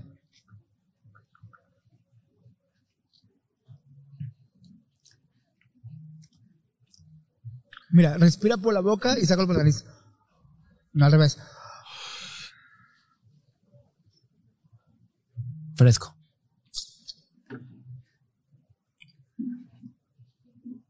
...40 años, hermanito, vas a, vas a cumplir. Qué relativa es la edad. Es algo que no me voy a cansar de decir toda la vida. No, Sí. para mí, o sea, para mí ni para nadie tienes 40 años. Porque suena como un número grande, pero no lo es. Pues que realmente quién determina esas cosas, ¿sabes? ¿Quién determina que a los 30 años te tienes que ver de alguna manera, tienes que actuar de alguna manera? ¿Quién determina que a los 40, por el simple hecho de tener canas, ya tienes que ser más responsable? No, pero tú eres muy chido ¿No? con canitas. Yo amo mis canas. Yo me Son para echarlas al aire. verdad. Tengo una que otra, pero me las quito. ¿Por qué? Las echas al aire. Al aire. Pero creo que sí existe este estigma muy duro de la edad, ¿no? Sí, todo, claro. todo el mundo la quiere evitar. O y- que porque tienes determinada edad ya no puedes atreverte a hacer cosas, ya no puedes hablar de cosas, ya no puedes divertirte de, de, de, de- de alguna manera en particular, ya no puedes actuar de alguna manera en particular. Como que siempre volteamos a ver el pasado, ¿no? Y recordar lo que fuimos y no vemos lo que somos. Claro. No nos damos, no nos damos esa palmadita en la espalda de decir, cabrón, llevas Hasta 40 aquí llevas años, aguantando vara, tomando tanto mezcal, echando tanta fiesta. Sí, y, y haciendo que valga la pena, otra Por vez. ¿no? supuesto. Pues Saludcita del se nos foco. acabaron los mascares. Y para casi despedirnos de este bello podcast y video y episodio y sección y canal, ¿qué es? A ver, déjame intentar formularlo. Como existe la luz y existe la oscuridad.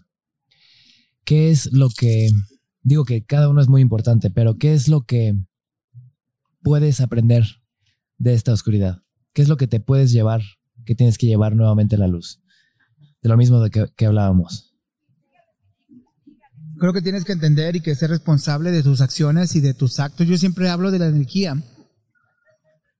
Y siempre pongo de ejemplo a la gente que pide dinero en las esquinas, en los semáforos.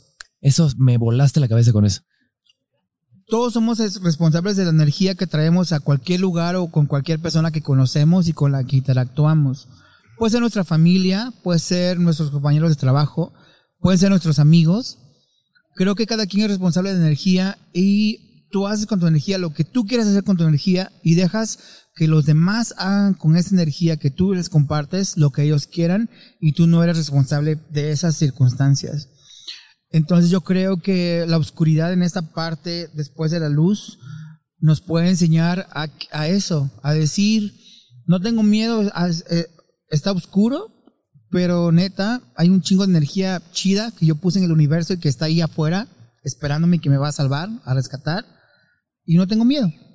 Pero si te portaste mal, ahí está más cabrón, ¿no? Pero también es muy, muy merecido de repente un regaño, ¿no? es muy merecido un regaño también, pero ¿por qué tenemos que esperar a que, a que nos vaya mal para poder recapacitar en cosas chidas o, o cosas buenas, ¿no? No tienes que estar mal para curar.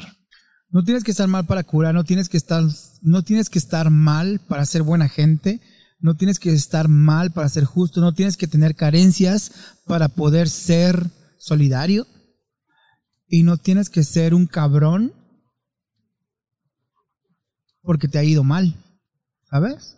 Y toda esa energía está en el universo, toda la energía, todos nuestros pensamientos, todas nuestras acciones, todo es energía y está en el universo ahí esperándote afuera. De repente nos va bien y no sabemos por qué. De repente nos va mal y decimos, pero si yo he estado chido, no sabes por qué. Esa es energía. Son, somos energía en el mundo. Entonces hay que ser responsables de lo que ponemos en el universo y lo que decimos y lo que sale de nuestras bocas y de nuestros cuerpos, porque eso se regresa siempre. Y mejor que sea bueno, ¿no? Chido. Pues mi hermanito, hemos llegado al final de esta bella sección, canal, podcast, video, YouTube. algo más que haya faltado, algo que no te haya preguntado, que tenía todo muy presente, algo que te gustaría agregar para despedirte, joven de anillos, de tatuajes. Yo estoy muy mensajes. contento. Yo estoy muy contento de que esto haya pasado porque creo que es justo que todo sea honesto y como esta, creo también que esta nueva normalidad que todos dicen, tú te la tomaste muy en serio porque creo que yo te siento más responsable, te siento no te no es que no te no es que no te sentía honesto antes, pero creo que estás muy comprometido en hablar con la verdad y hablar derecho y hablar claro. Creo que también tienes el pinche corazón súper abierto y que estás dispuesto a recibir todo lo que entre y creo que estás siendo muy consciente de todo lo que estás dejando entrar. Entonces yo te quiero dar muchas, yo te quiero dar las gracias por hacerlo en Oaxaca, porque tú pudiste haber llegado a Oaxaca para crear una marca de mezcal y para crear una línea de ropa artesanal, ¿no? Hecha a mano. Pero tú decidiste hablar de Oaxaca sobre lo que nadie se ha querido atrever a hablar. Entonces, yo quiero, yo creo que si tú, que tú sí eres oaxaqueño por todo lo que te ha tocado vivir. Y también quiero decirte que cuando algo te pasa, todos lo sentimos, los que te queremos, pero que qué bueno que hayas aprovechado todo lo que te está pasando para hacer lo que estás haciendo. Y quiero decirte que hay mucha gente en Oaxaca que, que te queremos mucho y que te deseamos todo el éxito del mundo y que siempre vamos a estar aquí para recibirte. Y yo creo que en Oaxaca siempre vas a tener casa y corazón. Y te quiero mucho. Yo a ti, hermanita. Saludcita.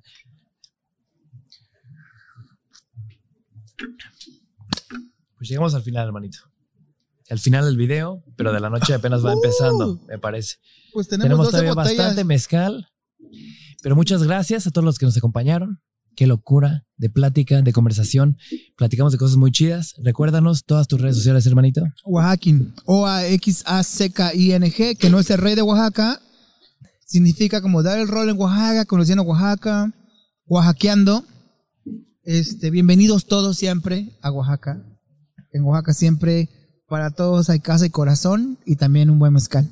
Y un buen café también, entonces. Y además muchos episodios que hemos hecho en conjunto, muchas cosas que me has compartido, que hemos grabado, que hemos hecho con Memín, con el buen equipo de Makesh. Muchas Que gracias a también todos. es muy chido compartir.